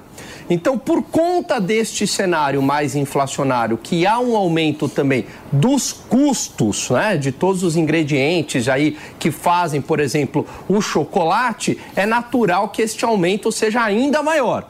Quem sai perdendo com isso é, claro, o consumidor. Ou seja, ferrou. Não dá pra comprar mais aquele ovinho que a gente comprava com aquela suculência toda. Pois é. Aquele ovo que vinham três, quatro, cinco ovos dentro. Já pegaram Não, o chocolate está muito caro. Essa é a grande colherzinha? verdade. É. Chocolate está muito caro. Eu acho que, assim, obviamente que bacalhau sempre foi um, um- um- um um item que é mais caro realmente. Não sei por que essa é a, a- a função do bacalhau, né? Mas é, eu acho que a gente precisa entender também trocar alguns produtos. Perfeito o que você falou, Fê. Não é? Isso, porque você tem bem substitutos. Então, por exemplo, ok que para uma criança o ovinho e tal é legal, mas se você é um adulto, você pode comprar o chocolate, é o mesmo chocolate e muito mais barato. Ah, Então, mas se não você- tem a mágica e a mística de É. abrir um ovo. Sabe uma né? coisa que eu queria ver? Eu nunca É, para uma vi. criança, Não, eu uma concordo. criança, Aí sim. Sabe uma coisa que eu queria ver, eu nunca vi? É o quanto que a grama do chocolate fica mais cara só por estar em formato de ovo. O, o nosso Edu, diretor aqui de DTV, me falou no ouvido agora uma informação importante. Se você pegar 80 gramas de diamante negro e colocar ele em barra, ele, é, ele custa 5 reais. Agora, se você pegar o mesmo diamante negro e colocar ele num formato de ovo, ele salta de 5 reais para 18 reais. É isso, tá vendo? 80 Quase quatro gramas. Quase quatro vezes. Eu falei Então isso é muito interessante mesmo, porque é, é só uma forma diferente de comercializar É. com um apelo específico de um período do ano. Ou seja, que muito mais caro. Você, é, a inflação real que existe é de quatro, quatro vezes mais, né? Muito bem. Meu querido Alan Gani, você tem muita coisa para falar. Podemos Não, deixar o Alan Pode, Gani hoje? pode, pode. Só, só mais um pouquinho. É? Ah, eu gosto também quando o não Alan pra- vem aqui, Ah, porque ele é quero- muito bom e ele sabe falar dessas coisas caras. Obrigado, Ô, Mano, você já preparou tua ceia? Ah, você já, que já, você Já já, tá mirando o domingo já. Eu te conheço. já tá organizado. Eu gosto do Alan Gani. Agora, Alan, Alan, você, além disso, né? Além dos, dos ovos, além de tudo isso, qual que é a outra dica que você deixa aí, principalmente para quem quer ter uma, uma- um, um domingo de Páscoa aí mais recheado? Não, eu acho que é o seguinte, Fê, a- o consumidor ele também tem uma arma na mão dele, que é a boa e velha pesquisa de preços, né? Então, como você falou, primeiro, faça substituições quando é possível. A Antônia trouxe aí uma ótima dica, boa e barata, e, e- parece que é bastante gostosa É e muito bom, é suculenta, né? E, é, e pesquisar, não tem outro jeito. Então, bater perna, pesquisar em vários supermercados, né? Evidentemente, se você tiver tempo para isso, porque você consegue encontrar boas oportunidades. Compras pela internet também são bastante vantajosas, porque você não tem o custo físico da loja, então você encontra produtos muito mais Posso só acessíveis. mudar rapidamente de assunto, mas é Claro. envolvendo a Páscoa. Nós estamos numa quinta-feira, amanhã é feriadão. Eu tenho certeza que muita gente hoje vai pegar o carro, ou vai viajar. para os aeroportos, ou pra- vai para as rodoviárias e vai viajar. Que tipo de dica financeira você acha que dá para fazer isso? Dá para fazer alguma dica financeira agora? Porque na realidade quem vai viajar agora já devia ter se planejado antes, né? É. Agora o negócio vai sair mais caro. Pois é, quanto mais em cima você compra uma passagem aérea, por exemplo, mais cara ela é. Agora, o que dá para fazer é, se você for pra praia, ué, procure dividir, né? Ir com mais gente, esse tipo de coisa, né? Isso ajuda. Dividir os custos é, de Gente, vocês sabem, gasolina. que, vocês sabem que esses dias eu tava dando uma olhada, eu precisava ir pro Rio de Janeiro, cidade da, da Antônia, mas era de um dia pro outro. Aí eu fui dar uma olhada Ah, lá no é, custo das passagens e tal. Sabe quanto que tava uma ponte aérea São Paulo-Rio de Janeiro? Sabe Cinco mil reais. Seis mil reais, Daniel José. Isso. Uma ponte aérea, turma. Não, é uma São coisa Paulo, absurda. Rio de Janeiro, Eu já- seis É, mil que reais. É que, é você não viu. Brasília. Agora- Brasília é o mal nesse país. Porque Brasília, eu já tive que comprar no mesmo dia pra ir, pra voltar, é assim, com muito pouca margem, e foi quase 8 mil reais. Não, é muito, 8 é muito reais, caro. é Porque era realmente muito Agora, importante. sabe de uma dica para quem É vai absurdo. viajar? Talvez, não sei se você é, é, compactua dessa mesma ideia. Por exemplo, os, o- nessa época, as cidades pequenas, por exemplo, do litoral, quando você vai viajar, eles tendem a levar o preço muito nos supermercados. Então, talvez fazer as compras é. em São Paulo. Então, na sua cidade, é antes boa de você uma boa ir viajar. Essa é uma Já boa leva dica. Porque no- no já carro. leva no carro, né? Porque, Porque lá é é muito, muito caro. caro. Então, você vai comprar as coisas em outra cidade, é muito caro. E pra passagem de avião, pelo menos assim, eu não sei, posso estar errado aqui, mas das últimas que eu comprei, eu percebi que se eu compro até duas semanas com antecedência, eu pago um bom preço.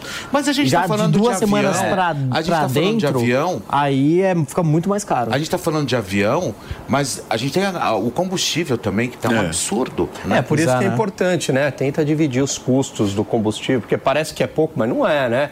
É, cê, sei lá, você desce pra praia, o quê? 300 É. reais? Vai um litro, custo de dependendo do carro. pedágio. É, eu não 300, gosto 400 muito de reais, custo viajar em tru- pedágio. em tru. Por exemplo, se você fizer uma viagem, sei lá, São Paulo, Baixada Santista, Santos, vai, vou pegar uma viagem relativamente curta. Você vai pagar uns 30 reais, pelo menos, de pedágio? Acho que é uns isso. 30 É reais. um pelo menos, de pedágio. Um pedágio. É o mais caro do Aí Brasil. você vai pagar o quê? Pelo menos uns 100 reais, 80 reais aí de gasolina? No mínimo, para fazer é. uma ida e volta. No mínimo. No mínimo. Então, e aí, é, nós estamos falando de 150 reais, 200 reais só É. nessa brincadeira. É, fora o hotel, né? O Fora casa hotel, que você vai. O aplicativo que você usa de estadia, Não, né? tudo Tem é muito Airbnb caro. Nessa época, as pessoas ficam completamente perturbadas. Eu não gosto muito de viajar em gangue. Eu também não, eu, eu sou. brigo. É, eu, brigo, também, eu tenho sou um chato em sério. relação a isso. E Fê, outra coisa que eu faço, por exemplo, isso eu fiz no carnaval. Poxa, eu queria ir pra praia. O que, que eu fiz? Eu viajei duas semanas antes. Né? Então é bem mais barato. mas- mas Ele você- queria- Não, não, mas no final de semana. Mas eu. Peraí. Só um minuto. Ah, pouco, Você é um Faria Limer, Não, querido. Os Faria ao Limers têm agenda própria. Ah, ele queria ir viajar. Tá Olha só, presta atenção. Eu, Olha, no Brasil. Brasil, presta atenção.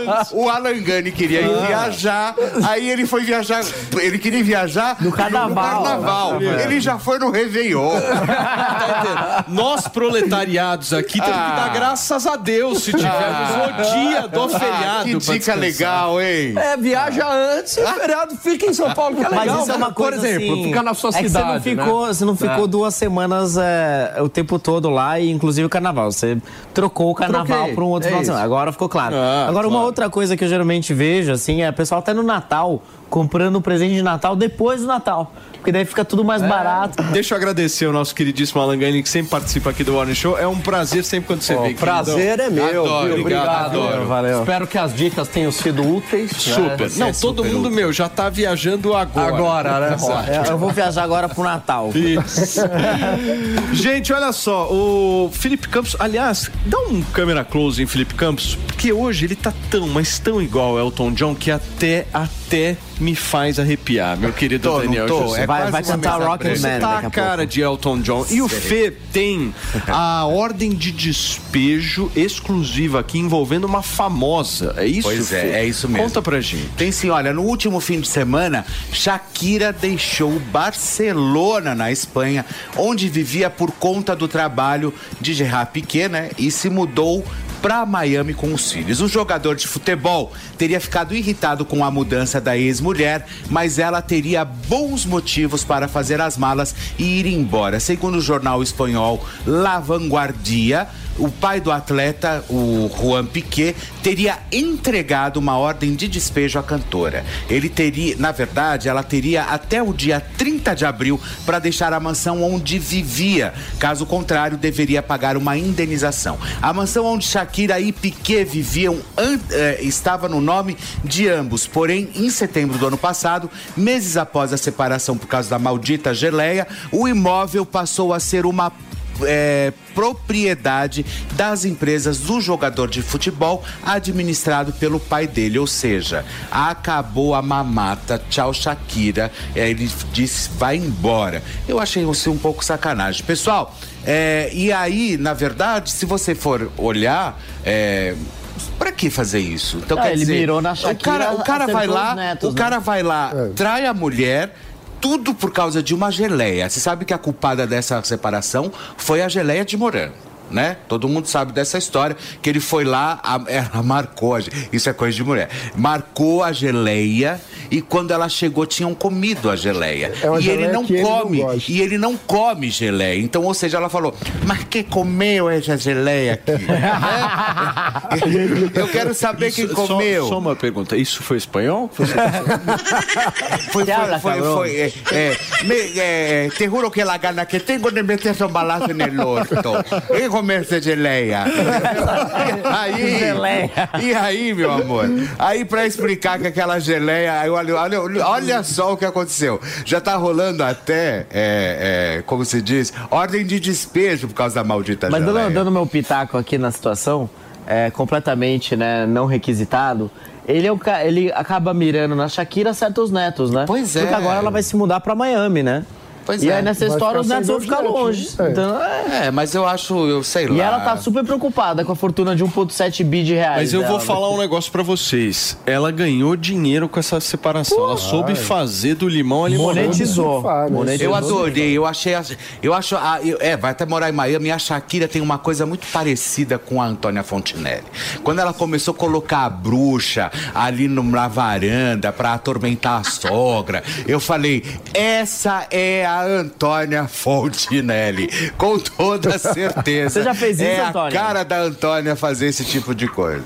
Você fiscaliza a geleia também, Antônio? Não, não tem negócio de geleia, não, porque eu não como geleia aqui em casa. Acho que só o Samuel come geleia. Eu sou, eu sou bem, eu sou do cuscuz, da rapadura, da rabada. Entendeu? Mas o que que acontece, gente? Essa gente é pequena, jogador de. Esse povo jogador de futebol, guardar suas. É assim. Eu acho que 2% presta, o resto saiu tudo da mesma forma, sabe? E Shakira quer mais que esse povo.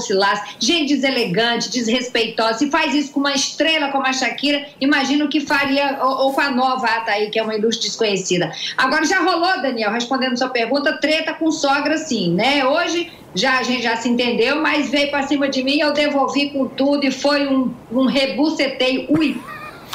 A sogra, calma, calma. A sogra, ela é uma figura muito importante no casamento, porque eu acho que quando você casa, você necessariamente casa com a Com a sogra. família, com a família E principalmente da- com a sogra. Você está casando com a sogra também. É um pacote completo aquilo.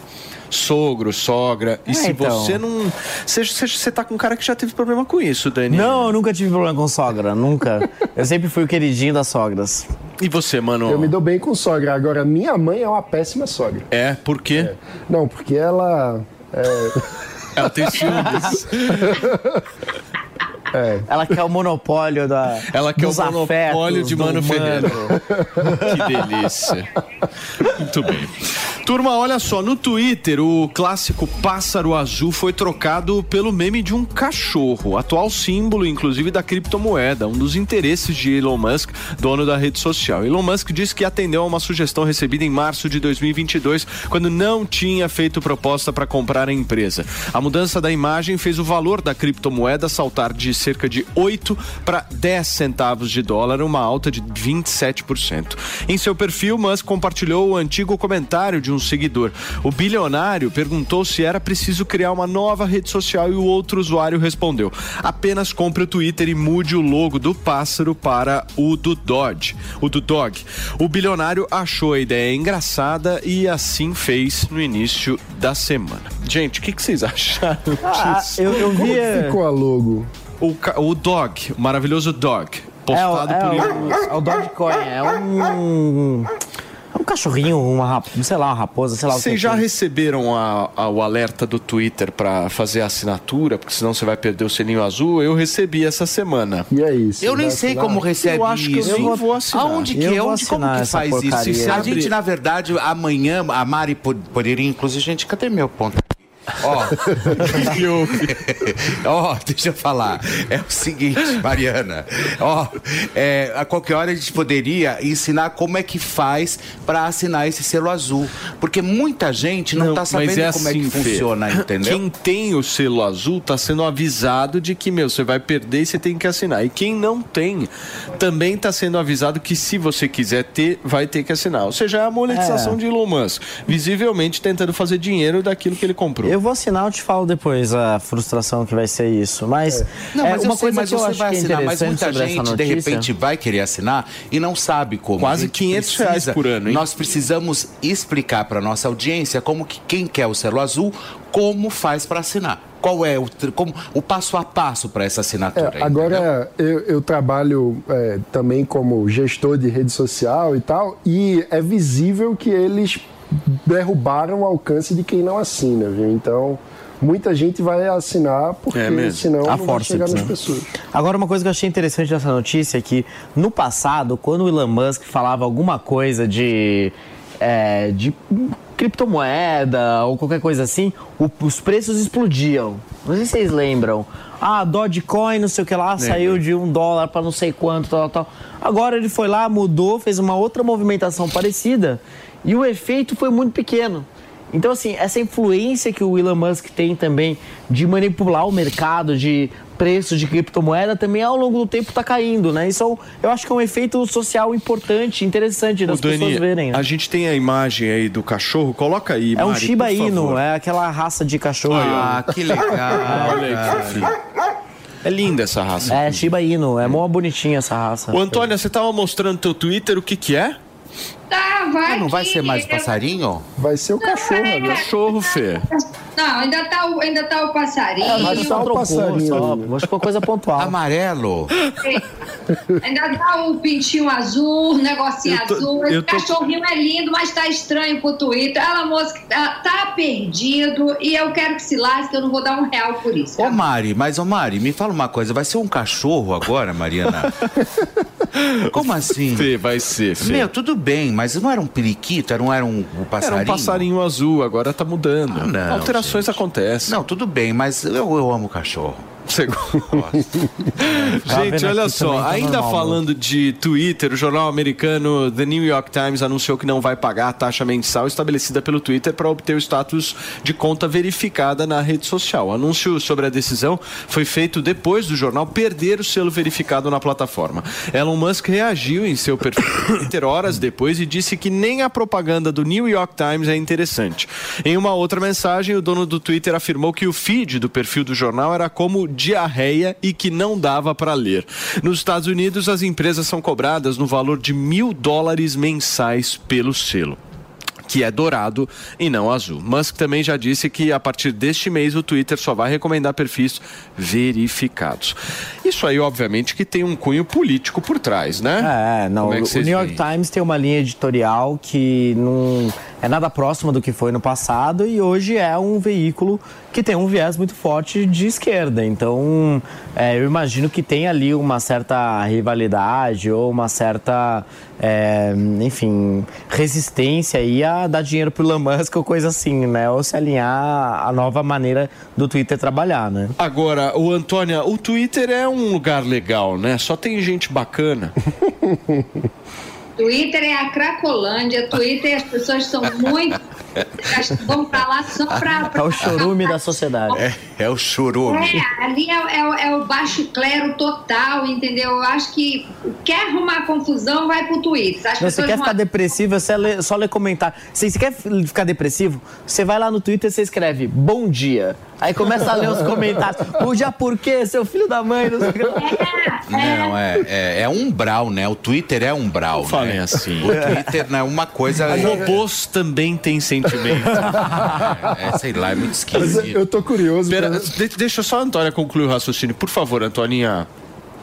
É isso. O, o Twitter. E outra coisa, co- quando você vê assim, é, Twitter é lugar de Felipe Neto, Twitter é lugar de gente revoltada, Twitter é lugar de, de esquerdista, Twitter é lugar de um monte de gente que não Eu presta. queria, eu queria que o símbolo do Twitter, agora o do tiozão Games tem que fazer. O símbolo do Twitter tem que ser o nosso fofucho, mas o nosso fofucho, Mano Ferreira. Imagina o Mano Ferreira, a carinha dele lá no Twitter, maravilhoso. Ia ser- Detona- detona é, Elon Musk, por favor, que cachorro nada. Coloca aí o, o nosso querido Mano Ferreira. Olha o mano sendo levantado pelo Meio Simba.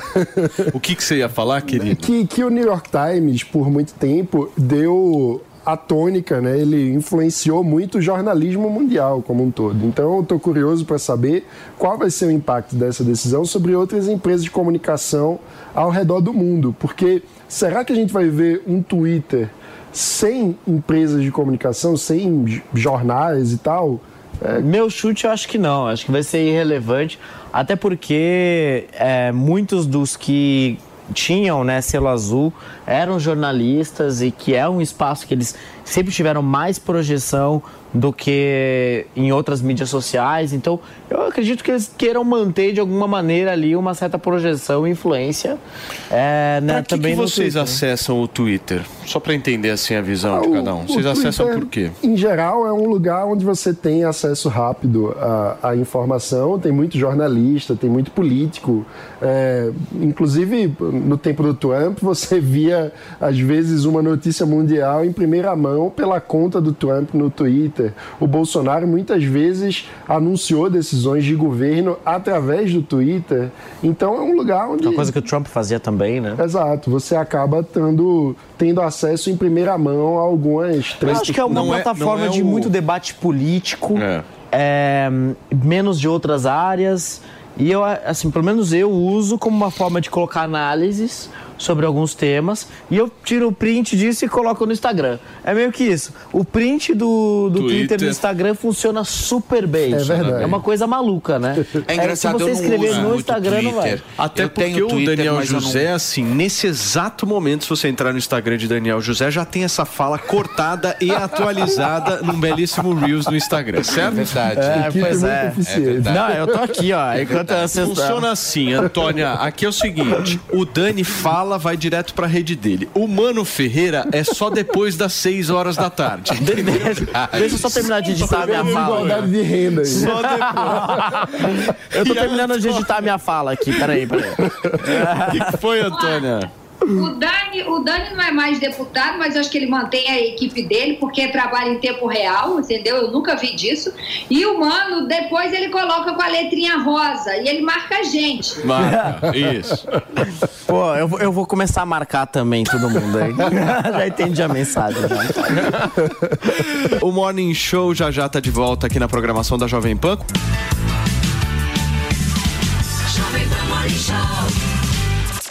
Curta em áudio e vídeo o melhor do jornalismo, do entretenimento e dos esportes do seu celular ou tablet. Panflix. Assista onde estiver, na hora que quiser. Você sabia que pode levar toda a qualidade e o sabor das pizzas da Sala VIP para onde desejar? Contrate o serviço de buffet da Sala VIP. E tenha uma festa mais que especial, sem qualquer preocupação. A começar pelos crostines, seguido pelo belo rodízio de pizzas salgadas e por fim as deliciosas pizzas doces. Sala VIP Buffet. Porque seus convidados merecem uma festa VIP. Mais informações através do site gruposalavip.com.br. Tá difícil encontrar disposição e energia para encarar os desafios do dia? Então você precisa conhecer a qualidade dos produtos Mastervox. Mastervox é uma marca de confiança que chegou para melhorar a sua performance, fortalecendo seu organismo com vitaminas que ajudam a trazer de volta a sua melhor versão. Mastervox não é um medicamento, é uma marca de suplementos 100% naturais que faz você encontrar o prazer de volta. Com a maca peruana, Mastervox é o seu tratamento diário para aumentar a sua energia e principalmente a disposição física. Ajuda até a melhorar o apetite sexual e a virilidade nos homens, além de ser um estimulante natural para as mulheres. Então ligue agora no 3003 3353, 3003 3353 e conheça toda a linha de produtos da Mastervox. Saiba mais em mastervox com 2x.com.br. Mastervox, você na sua melhor versão. Agora na Jovem Pan, Sociedade Digital. Sociedade. Com Carlos Aros e André Miceli. A Europa está revendo algumas questões em relação ao ambiente digital, tanto no que diz respeito ao conteúdo e à competição, quanto no que diz respeito a essa influência da inteligência artificial. E agora está ficando muito clara também a posição da Europa em relação à China.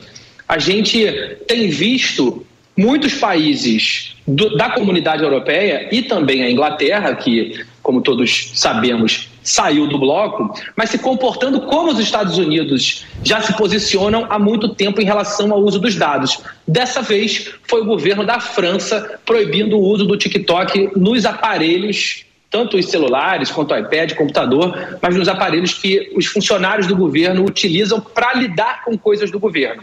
Então, essa questão do uso de dados e de privacidade, que é muito nebulosa em relação à China, e como a China se comporta no sentido de acessar as empresas e os empresários, ela está ficando mais clara para todo mundo. Aquele posicionamento do Trump, que muitas vezes foi visto como intransigente, no fim das contas, Aros, é o posicionamento que os demais países estão tomando também. Assista ao programa completo acessando o canal da Jovem Pan News no YouTube e no Panflix. Você ouviu Sociedade Digital com Carlos Aros e André Miceli. Para você que é amante da culinária japonesa, Toro Sushi, recomendado pelo Guia Michelin. Se você ainda não conhece, venha conhecer nossos cortes precisos e deliciosos sushis. Nosso executivo no almoço de segunda a sexta-feira é imperdível. Agora na Rua da Consolação 2947, com um novo espaço a céu aberto no nosso jardim. Consulte nosso site torosushi.com.br e faça sua reserva. Delivery no almoço e jantar. Toro Sushi. A Jovem Pan está com você em todos os lugares e em todos os momentos. De manhã, informação e opinião na medida, para começar o dia do jeito certo. Bem-vindo, já estamos no ar, começando o Jornal da Manhã para todo o Brasil. Os principais assuntos. principais assuntos. A notícia de última hora. Uma frente fria chegou ao Rio de Janeiro. E aquilo que mexe com a sua rotina. Até o momento, o engarrafamento. Tudo passa pelo microfone da Pan. A Jovem Pan está com você o tempo todo, com som e imagem. De Brasília, Luciana Ventura. Certo, pô, Preta, como é que foi a conversa com o Marcelinho? Do Rio, Rodrigo Viega. Viu só? Acesse jovempan.com.br, baixe o aplicativo da Panflix e se inscreva em nossos canais no YouTube. Jovem Pan News.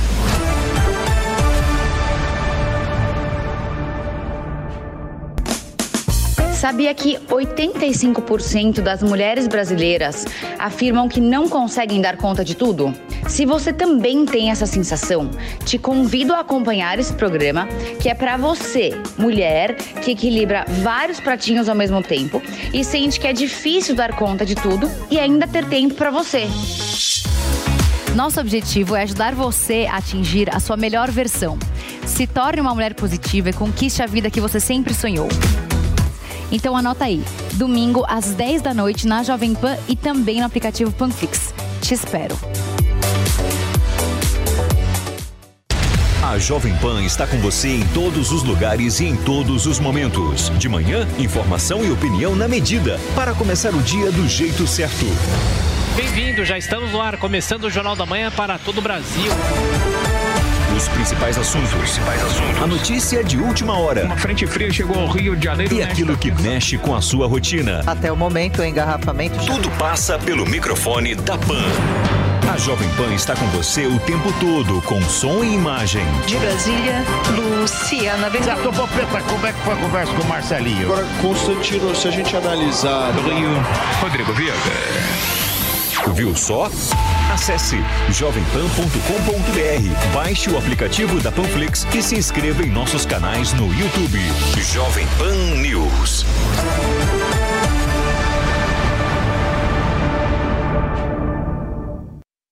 O ouvinte conectado participa da programação Jovem Pan pelo WhatsApp 11 931 17 0620. Esse é o WhatsApp da Pan. 11 931 17 0620. Agora, se você quer ligar e participar ao vivo, atenção para o telefone do ouvinte: 11 2870 9707. 11 2870 9707. É o ouvinte cada vez mais conectado com a Jovem Pan.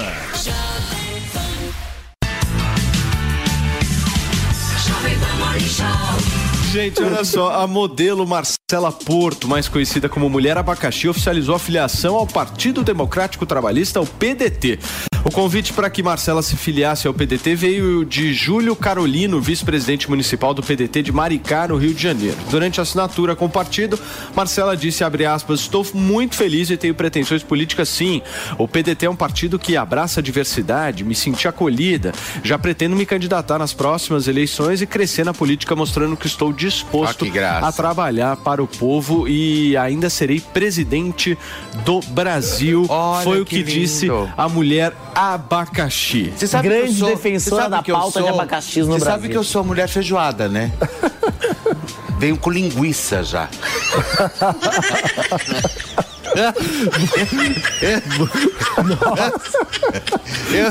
Vocês veio, sabem o veio com paio. Imagina o Ministério da Mulher Abacaxi. Não, toda não, salada é, mista. eu acho que vocês estão sendo, eu acho que Ai, vocês estão Antônio, sendo é preconceituosos maravilhosa. aqui. Qual é o problema da mulher abacaxi querer entrar na política? Por que ela chama abacaxi? Não sei, mas qual é o Que problema? espinhuda, né? Sei lá, alguma coisa do gênero. Vocês querem selecionar quem pode Casca entrar na política ou não? Não, vocês tô- não acham que isso é um pouco elitista da parte de vocês? a quê? beleza Mas o da quê? democracia Colocar é que uma mulher podem chamada colocar mulher o seu abacaxi? Como, como diz Ciro Gomes no Nossa. debate presidencial, A beleza da é- democracia. é- é- esse é o custo da democracia. Tem coisa desse tipo, né? Eu acho um papo muito elitista que vocês estão tendo. Mas é, Porque é a única vez que eu vou citar o Ciro Gomes na é minha muito vida. legal você chegar num, é. num, num- num lugar assim, é, é, para você resolver algumas leis e a pessoa falar assim, prazer, mulher abacaxi. Isso, isso é muito, é muito legal. Assim, eu gosto, eu gosto. Agora, assim, eu tenho uma crítica que é mulher o seguinte, goiaba, abacaxi. Eu não acho que os candidatos deveriam usar esses nomes, tipo Tiririca, Mulher Abacaxi e tal. Tinha que usar o nome da pessoa. Ah. Porque ou é um personagem ou, é a pessoa Você de quer fato. que ele perca a eleição, basicamente é isso. Não, eu Manual acho que de assim- como perder a eleição. Você acha que o Tiririca vai falar, oi, vote É. no Manuel? Não, mas acho que é. deveria ser proibido. Jo, jo, jo, Porque, Jadson é, porque Ma- Manuel. Aí eu crio um personagem e aquele personagem se candidata. Mas quando a pessoa tá no parlamento, ela não é o Tiririca. Ela é o Jos... Como é que é o nome Ma- dele? Maqueros, José Aldo enfim. da Silva. É isso. Ô, Antônia, me explica um pouco dessa tua visão da mulher abacaxi. eu vou além. A culpa não é da mulher abacaxi. A culpa é de um partido político, tá? Com esse bando de gente horrenda que você vê. É, é- é uma gente sem menor estrutura, é uma gente em busca de aparecer, é uma gente usando essas pessoas para trazer voto para o partido, porque aí pega 5 mil daqui, 10 mil dali. É uma gente nojenta, é, são ratazana de esgoto, entendeu? É, se aproveitando dessas coisas é, é tudo nivelado por baixo. Eu fico pra morrer quando eu vejo o negócio, eu fico com vergonha. E realmente o PDT pega de tudo, né? Pra quê? Pra juntar cinco daqui, dez dali. Ah, mas isso 20 qualquer partido do Brasil, né? É vergonhoso, é, vergonhoso. Qualquer partido do Brasil funciona assim. Porque eles querem trazer quadros que tragam votos para eleger o maior número possível de deputados federais. Porque o número de deputados federais eleitos é o que determina quanto tempo de TV vai ter, quanto dinheiro fundo eleitoral, fundo partidário e por aí vai. E isso então, é essa é a lógica dos partidos. Da falta de construção de bases partidárias, né? Se os partidos trabalhassem base, inclusive recebem dinheiro público para isso, para através de suas fundações fazerem um trabalho de educação política e tal, mas ninguém faz. Se fizessem, poderiam ter uma formação de quadros para lançar candidatos. No entanto, como a não maior parte fazem, dos partidos não fazem. buscam atrair celebridades para conseguir somar votos para chapa. Agora, eu É, realmente verdade, acho que eu essa acho- ideia tinha que ser levada isso- para frente. Eu acho Vocês isso querem na proibir verdade, a mulher abacaxi, não, não basicamente é é proibir. isso. Eu só acho que a gente tem que parar com essa história de eleger personagens. Isso. Né? Eu acho que o Brasil tem essa característica muito forte. Nada porque foi bem como o Daniel José disse. Quando você elege o Tiririca, você está elegendo um personagem, mas na hora de ir lá no plenário, quem vai responder não é o Tiririca, Não vai tá com não é o palhaço. Não vai é tá o com o chapéu outro, É o colorido. cara que realmente vive o Exato. Tiririca, entendeu? Então a gente tem que parar com essa história de querer colocar personagens na política. Isso. Sabe? Eu Por acho que quê? devia Porque ser política é uma proibido coisa mesmo. muito séria, pessoal. Posso é, Ah. provocar vocês um pouco? O que seriam personagens? Ou Tiririca. Pra mim, Jair Bolsonaro e Lula são dois Não, personagens. não, não, Não, tem pra- nada a ver. mim Eles a são questão não é nem- Dois Eles são personagens. políticos, Existe eles nunca... Ah, Eles não se diferem em nada do Não. Tiririca no que se refere a personagem. Em nada. A minha, pra mim a questão é muito Gente, simples. vocês estão indo na fazer uma contramão do que é a migração, precisa ter conteúdo Mas pra mim a, a questão é muito simples, é o nome do candidato. Pra mim é o nome do candidato. Porque, assim, Personagem é o José Serra. Personagem é o, o- o Geraldo Alckmin. Não, é porque personagem, pra mim, é um negócio subjetivo. O Daniel com certeza é falar. subjetiva, mas a questão pra mim é o seguinte: é o nome do candidato, né? É, é o- assim, a pessoa se candidata com o nome de batismo dela. Então, por exemplo, o Zelensky na Ucrânia, presidente da Ucrânia, ele era um ator Isso. de uma série. Então, ele não se candidatou com o nome do, do personagem da série. Ele se candidatou Zelensky, tal, tal, tal, o nome dele de batismo, e tudo bem. Agora, tudo bem a pessoa ser conhecida, tudo Ao bem redor do Brasil, o que mais tem é Zezinho da farmácia, É. fulano da Personagem. ambulância. Exato. Eu, eu acho que deveria ser o nome de, de batismo. A mulher melão. A mulher melão se candidatou e não ganhou. né? Então, assim, é, não ganhou, não. O Ela que, não que foi, ganhou. Antônia, que você queria falar? Não, a mulher melão não. A, a Renata, a Renata não se candidatou a nada, não. A Renata tá milionária no OnlyFans. Foi outra mulher Não, ela foi candidata, ela foi candidata a deputada. Ela foi candidata a deputada no Rio de Janeiro e teve 1.600 votos. A Melão Aham. foi mulher, então. A Melão não, gente. A Melão tá no, no, no OnlyFans milionária. A Renata não se candidataria nunca à política. É, foi, deve ter sido outra mulher. Deixa eu Não, mas isso foi em pra vocês. 2010, lá em 2010. Ah, tá. Deixa eu falar uma coisa pra vocês. Existe um personagem da política, realmente eu concordo com o que os meninos estão falando, com o que o Mano falou, o do humor e tal. Agora vocês estão falando, quem vai falar no parlamento não é o Tiririca. Gente, busquem aí se um dia o Tiririca subiu no parlamento pra parla- parlar. Ele eu acho que foi uma vez. Até foi um discurso bem. É, eu não, eu não nada bem contra nada contra o Tiririca, já estive várias vezes com ele, já fizemos programas de televisão. Ah. Eu nada, eu acho que artisticamente ele funciona super. Agora, como político, a gente tem que parar e a gente tem que saber separar realmente Ah. o que é personagem, o que é vida pública, o que é realmente política, porque senão se a gente coloca tudo na mesma cesta, no mesmo balaio, vira uma zona. É que Ah, eu até acho pra- que é o seguinte, tem o, um o Tirica, ele, foi, ele fez um discurso na tribuna e nesse discurso ele prometeu que ele estava se aposentando da política e que ele ia abrir mão da aposentadoria. E ele não se aposentou e não abriu mão da aposentadoria. A, a democracia, ao meu ver, ela tem um custo. E o custo, por muitas vezes, é esse que a gente está falando. Mas a gente, na minha avaliação, tem que liberar todos de serem candidatos ao que quiser, da forma Sim, como claro. quiser. Que E ninguém quem tá vai defendendo a colocar, proibição. A Quem vai tá- colocar essas pessoas lá ou não, são as pessoas. Porque eu estou falando isso é, pelo seguinte fato. Eu já vi até partido político dizendo que candidaturas no Brasil deveria ser obrigatório o cara ter ensino médio, ensino superior. Não, isso não. Eu acho É. isso de um, eu acho isso de um, assim, de uma segmentação, de um elitismo absurdo. Pouquíssimas pessoas no Brasil têm Eu oportunidade acho. de estudar, na, de fazer Eu acho faculdade. absurdo. Então é um absurdo. Sim, eu, eu acho que a democracia precisa. Um, um dos pontos mais bonitos da democracia é que todos são iguais em dignidade. Então todos têm o direito de pleitear, virarem representantes do povo e todos têm o mesmo poder de voto. Isso é fundamental. O que a gente está criticando é a celebrização da política. É Quando você, no lugar de votar em um político, alguém que tem que dialogar para construir soluções, você está votando num personagem que não tem uma agenda política. né? O Antônio, eu vi que você discorda. Claro, imagina, se, se para você ser médico você tem que estudar medicina, para você ser professor você tem que, que, que estudar para ser professor e por aí vai. pra você ser Direito. Então por que, que ser político, ser técnico, comandar um país gigante como esse, entendeu? Com, com, com pessoas de todos os... os as... Os níveis. Mas a questão. É, mas, Mas a questão, então, só, Antônia. então só rico pode ser candidato. critério ué. de eleitor, né? A questão é o seguinte. Quem é pobre, quem não fez educação, Antônia? Como é que não, vai se mas candidatar? ninguém tá falando que pobre, que, que só rico. Eu, eu, sou, eu não sou a favor do palhaço ser Não, candidato. mas o que a Antônia tá dizendo é o seguinte: ela comparou a política com a medicina. Pra mim não tem nada a ver uma coisa nada a com a ver. outra. Agora, uma ideia que eu acho que poderia ser levada adiante. Peraí, peraí, peraí. Deixa peraí. ela concluir, vamos ver o que ela vai, vai explicar.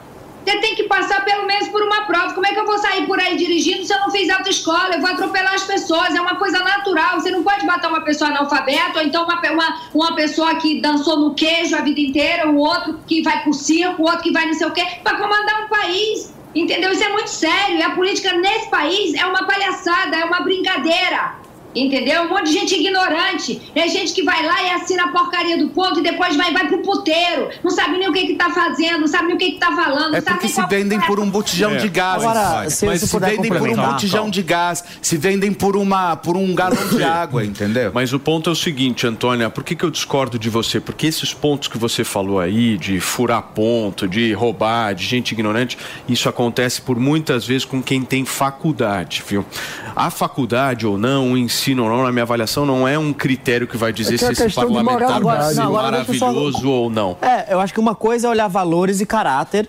Isso daí não tem diploma, não tem diploma, não tem nada a ver uma coisa com a outra. Outra coisa é não ser analfabeto, a legislação já proíbe pessoas que Exato. não saibam ler e escrever, até porque quem não sabe ler e escrever não consegue ler um projeto de lei, não consegue avaliar um, um texto aí de lei, por aí vai, e não consegue fiscalizar o governo, que são atribuições básicas. Mas eu concordo com a Antônia em, é, no fato que toda pessoa que se candidata deveria ter noção muito clara de quais são os direitos, deveres e responsabilidades de um deputado, de um vereador, de um prefeito e por aí vai. De repente, um caminho seria de fato fazer algum tipo de, entre aspas, certificação, algum tipo de, de curso ou de exame que todo mundo tenha que fazer se quiser ser candidato, para ter certeza que todo mundo que vai ser candidato de fato se preparou para aquilo. Olha, eu concordo com Sem- o, sem o essa questão critério de do universidade. eleitor. Eu acho que o eleitor precisa subir o sarrafo e exigir preparação do candidato, mas não que a lei tenha que impor, sabe? Eu acho que e- essa tarefa de colocar o filtro e eleger boas pessoas é a tarefa do eleitor. E a gente precisa educar os eleitores para que façam boas escolhas, mas não acho que deva ser uma proibição pela lei. Posso ser bem sincero? É Da mesma forma que para nós, que eh, nós somos obrigados a nos ferrar quando a gente vai querer prestar alguma, querer escolher alguma coisa na vida. Por exemplo, eu quero ser médico, ok? Então você vai prestar vestibular. Vê se você se mata um japonês para você entrar na Fulvestre, primeiro lugar, né? Eu acho que para você ser político no Brasil, você tinha que ter uma prova antes para você fazer. Você quer ser deputado? Ok, então você vai passar por uma sabatina para ver se você pode pelo menos se candidatar. Eu acho muito Entendeu? elitista isso, Fê. Não, desculpa. Não, depende da forma, se- Desculpa, não, eu acho, que, teria que. Ela quer a palhaçada, ela quer a peruca, ela se importa pra isso. Por exemplo, um- a gente aqui no Morning já discutiu várias vezes o caso dos banheiros trans, lembra? Sim, o, o Fê? várias vezes. O que que acontece quando a gente discute e debate banheiro trans? A audiência tchiu, vai lá pra cima. Porra, bomba a audiência. Tal, todo mundo querendo saber e tal.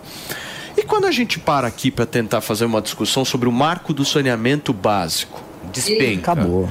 Vamos falar um pouquinho de esgoto tal. O que, que acontece com a nossa audiência? Despenca. Nossa audiência despenca. Ou seja, o que, que eu tô querendo dizer com isso? É, as pessoas, elas estão querendo isso. Eu acho, eu acho que a comunicação, eu acho que a política, Ou eu tô ela errado, tá Fê? vindo, ela, eu acho que eu- o que eu tenho percebido, tá, é, é que a, a política ela tá sem uma comunicação mais expressiva. Eu acho que as- eu acho que o povo tá querendo encontrar um meio termo aí.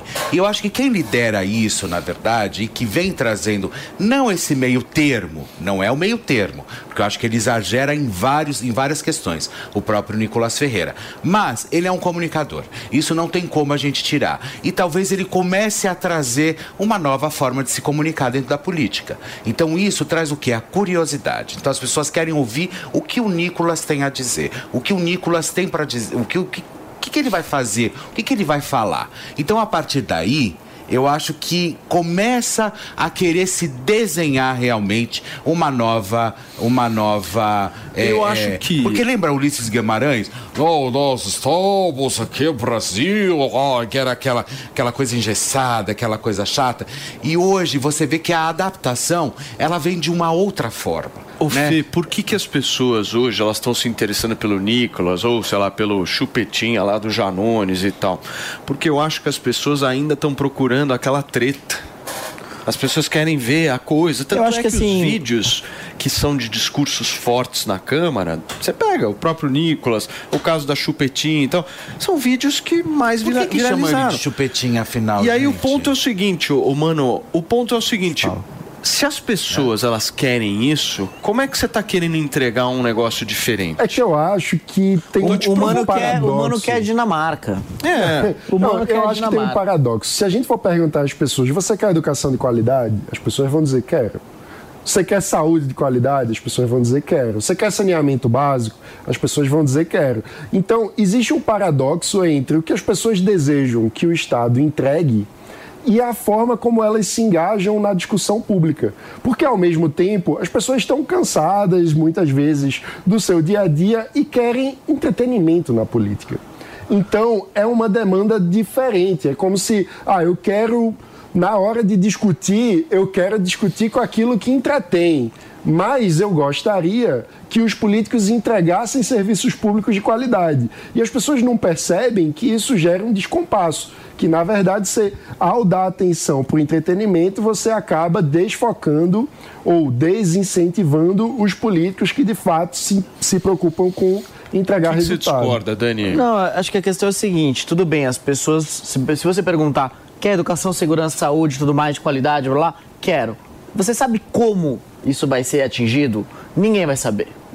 Então, assim, não existe um, um entendimento de todas as classes sociais do Brasil sobre o que é prioritário, sobre quais são as políticas públicas que. como que você chega nos resultados que são esperados. Todo mundo quer educação. Gostado de ver na rua, pô, o pessoal fala, Daniel, bacana, defende educação tudo mais. É, pô, também quero educação. Eu vejo, pô, e o que, que você sugere de pauta prática? Ah, não sei o que lá, veja bem. Não sabe. E a questão também é o seguinte. É, as pessoas são tão desacreditadas da política que toda oportunidade que as pessoas tiverem de conseguir extrair algo de um político, eles vão fazer. Então, existe no Brasil dois tipos de eleitores. O eleitor que gosta do entretenimento, que é o que você disse, e do eleitor que quer algum benefício para ele mesmo. Tanto é que emenda parlamentar nesse país faz um sucesso que é o circo, tremendo. na verdade, Assim, né? Ou que é o circo, ou, pão quer, circo, né? ou que é o pão. Entendeu? Então, assim, é, ah, poxa, eu vou votar naquele deputado porque ele trouxe ou ele reformou uma UBS no meu bairro. Só que ele não sabe que, por o deputado conseguir aquele dinheiro para reformar a UBS no bairro, ele votou é, favorável a um projeto do governo que aumenta impostos daquela pessoa. Então, assim, muitas vezes é, os intere- as pessoas não entendem como a política funciona, elas não entendem o diagnóstico de país. E é difícil mesmo, porque a maior parte da população está na base da pirâmide, está trabalhando por sobrevivência. E quem trabalha por sobrevivência toma um milhão de decisões difíceis ao longo do dia e não tem condições de pensar a longo prazo e acaba tendo que escolher É. para eleger pessoas ou sensacionalistas ou que são extremamente midiáticas e que só fazem o caos, ou rápido, pessoas que só trazem aquela coisinha É, ali. mas eu acho que essa questão também daquele voto protesto, que muita gente an- antigamente falava, ah, isso foi voto de protesto. Eu acho que isso tá acabando também, sabe? Eu acho que tá, tá indo um pouco pro ralo. Tanto que você vê a quantidade de artistas que deixou realmente de se candidatar, né? Porque teve uma época que era um, mal- era um horror. Era a Gretchen, Rita Cadillac, era fulano de... É que você olhava e falava assim, gente, o que, que esse povo tá indo fazer lá, sabe? É, é- é- é- é- eu acho que essa, esse, na verdade, era um voto mais de protesto. Nada contra essas pessoas, porque eu gosto delas, sempre tô- a gente tá sempre falando delas aqui, inclusive no programa. Mas eu acho que não, eu não sou a favor, sabe, de você ficar colocando, por exemplo, esses artistas no meio do- da política e querendo concorrer a vaga. Deixa eu só ouvir Antônia sobre esse tema, meu amor. Por favor, me conta o que, que você acha e se você é concorda com os meninos aqui.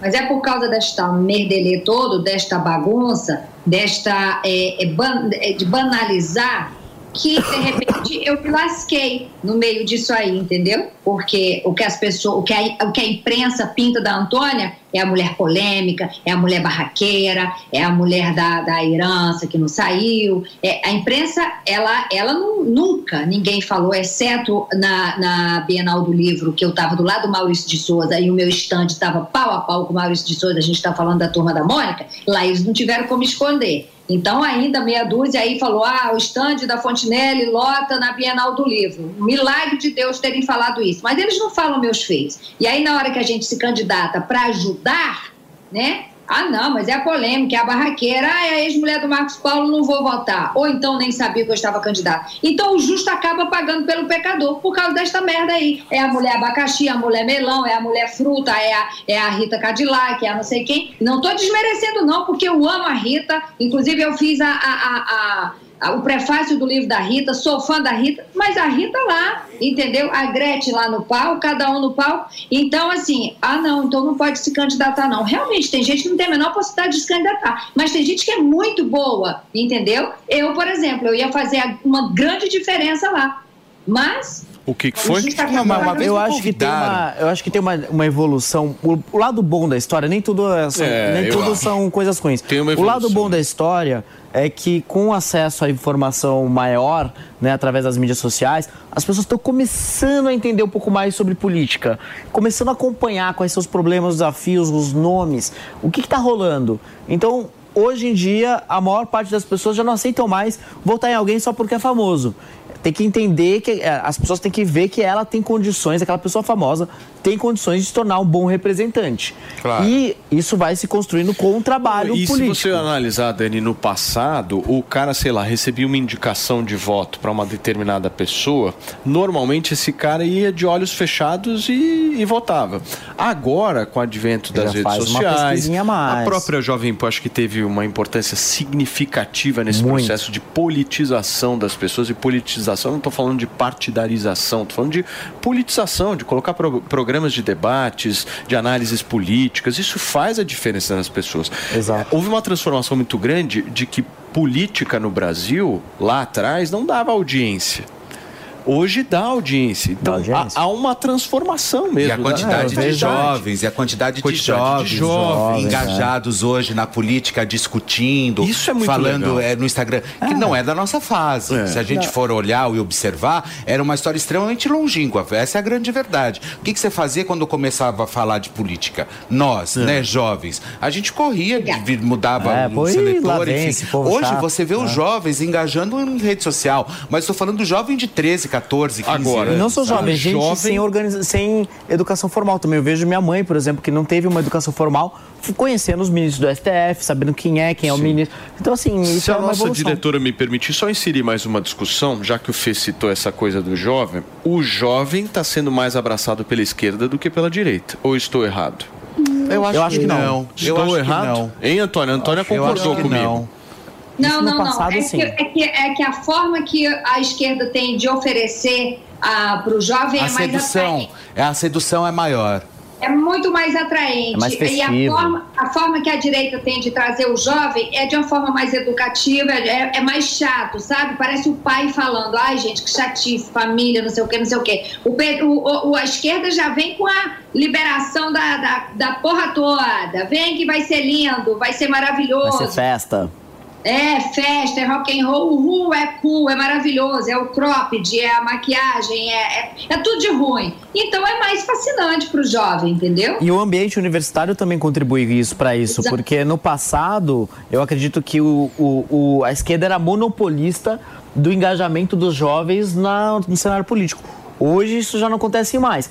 Tem não só as mídias sociais, mas diversas organizações que contribuem para a inserção política dos jovens com outros vieses, com viés mais direita. Por Eu exemplo, Jânio, as meu. igrejas É, evangélicas eu- jovens. Eu, eu amava o Jânio Quadros. Hoje em dia, as igrejas evangélicas têm um- uma linguagem jo- várias têm uma linguagem jovem e a referência de sucesso, de beleza, de, pô, de sabe, de tudo que pode ser referência positiva para um jovem hoje é feito através A de algumas está igrejas dialogando evangélicas. muito com o jovem, principalmente Sim. evangélico. É, muito. E a gente não pode esquecer, é um fenômeno crescente, chama muita atenção e é um engajamento que tem um âmbito festivo no sentido de celebração, não é claro que não é o É, mesmo emocional, tipo de festa, mas é emocional, exato, e tem também uma questão de ação social, Comunidade, que é né? muito legal, né, de Criação de juntar a comunidade. comunidade em torno de uma questão.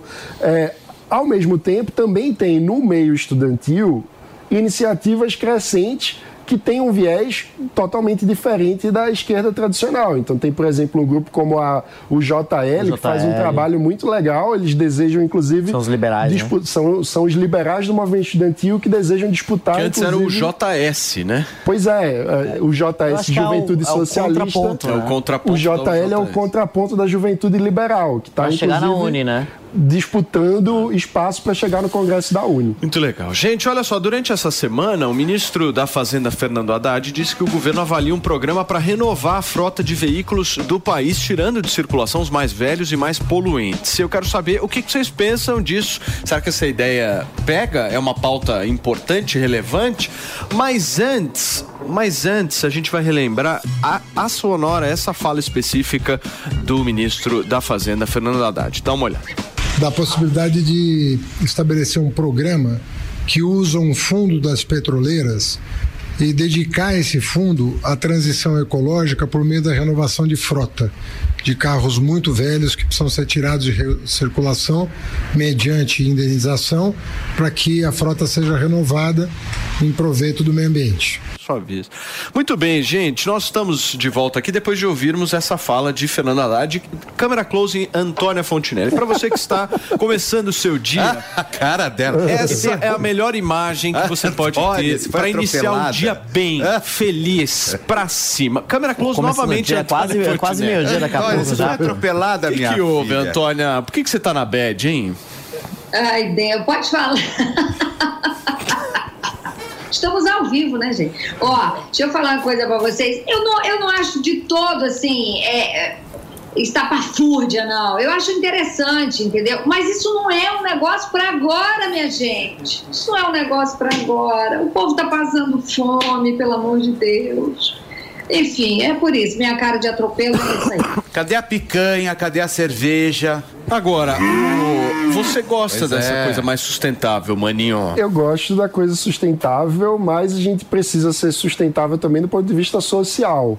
E não é o caso nesse tipo de política, porque quem tem carro no Brasil? Para a gente falar sobre uma renovação de frota de carro, a gente está falando de uma política regressiva, ou seja, que mais uma vez vai fazer com que os pobres que não têm acesso a carro paguem pelo carro de quem tem carro. Então, é, é o tipo de, de política que contribui para que o Estado brasileiro crie desigualdade. Então, eu, eu vejo com muita preocupação ideias como essa, que partem de uma boa intenção, mas que quando a gente vai escrutinar, o que é que ela está fazendo?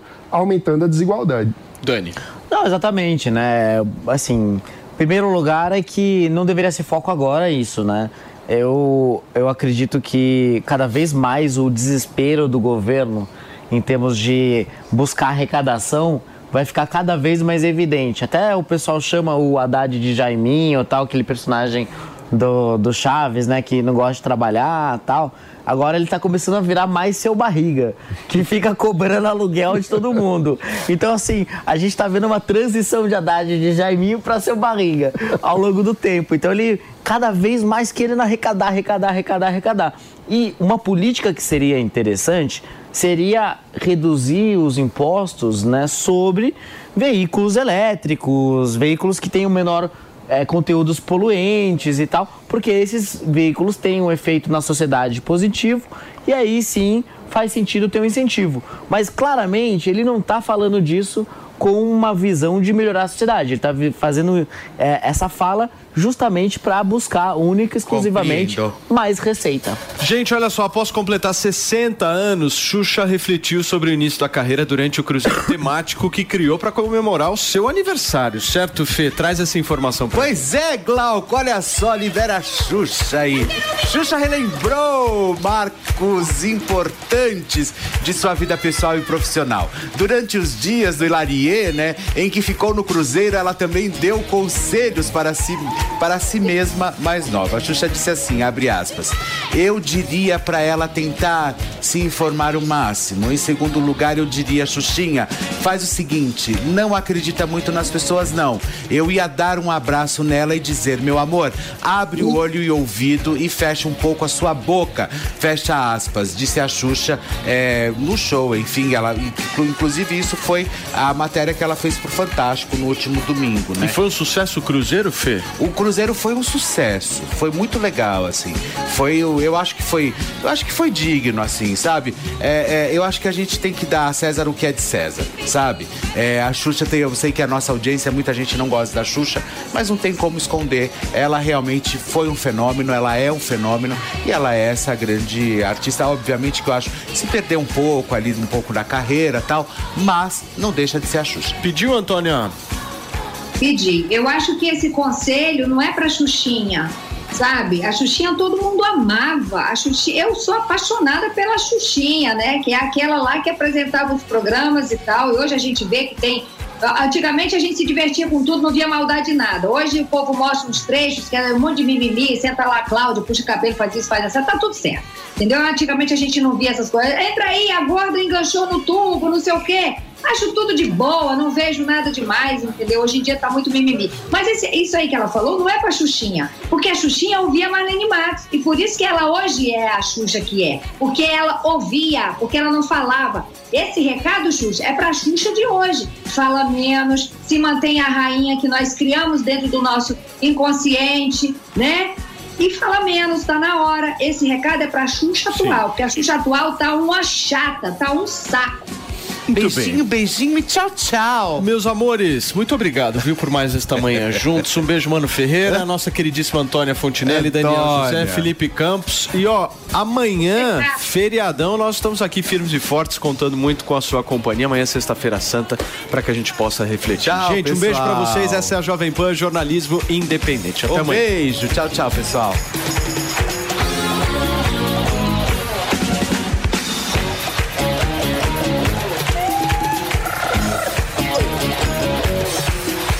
Opinião dos nossos comentaristas não reflete necessariamente a opinião do Grupo Jovem Pan de Comunicação. Realização Jovem Pan News.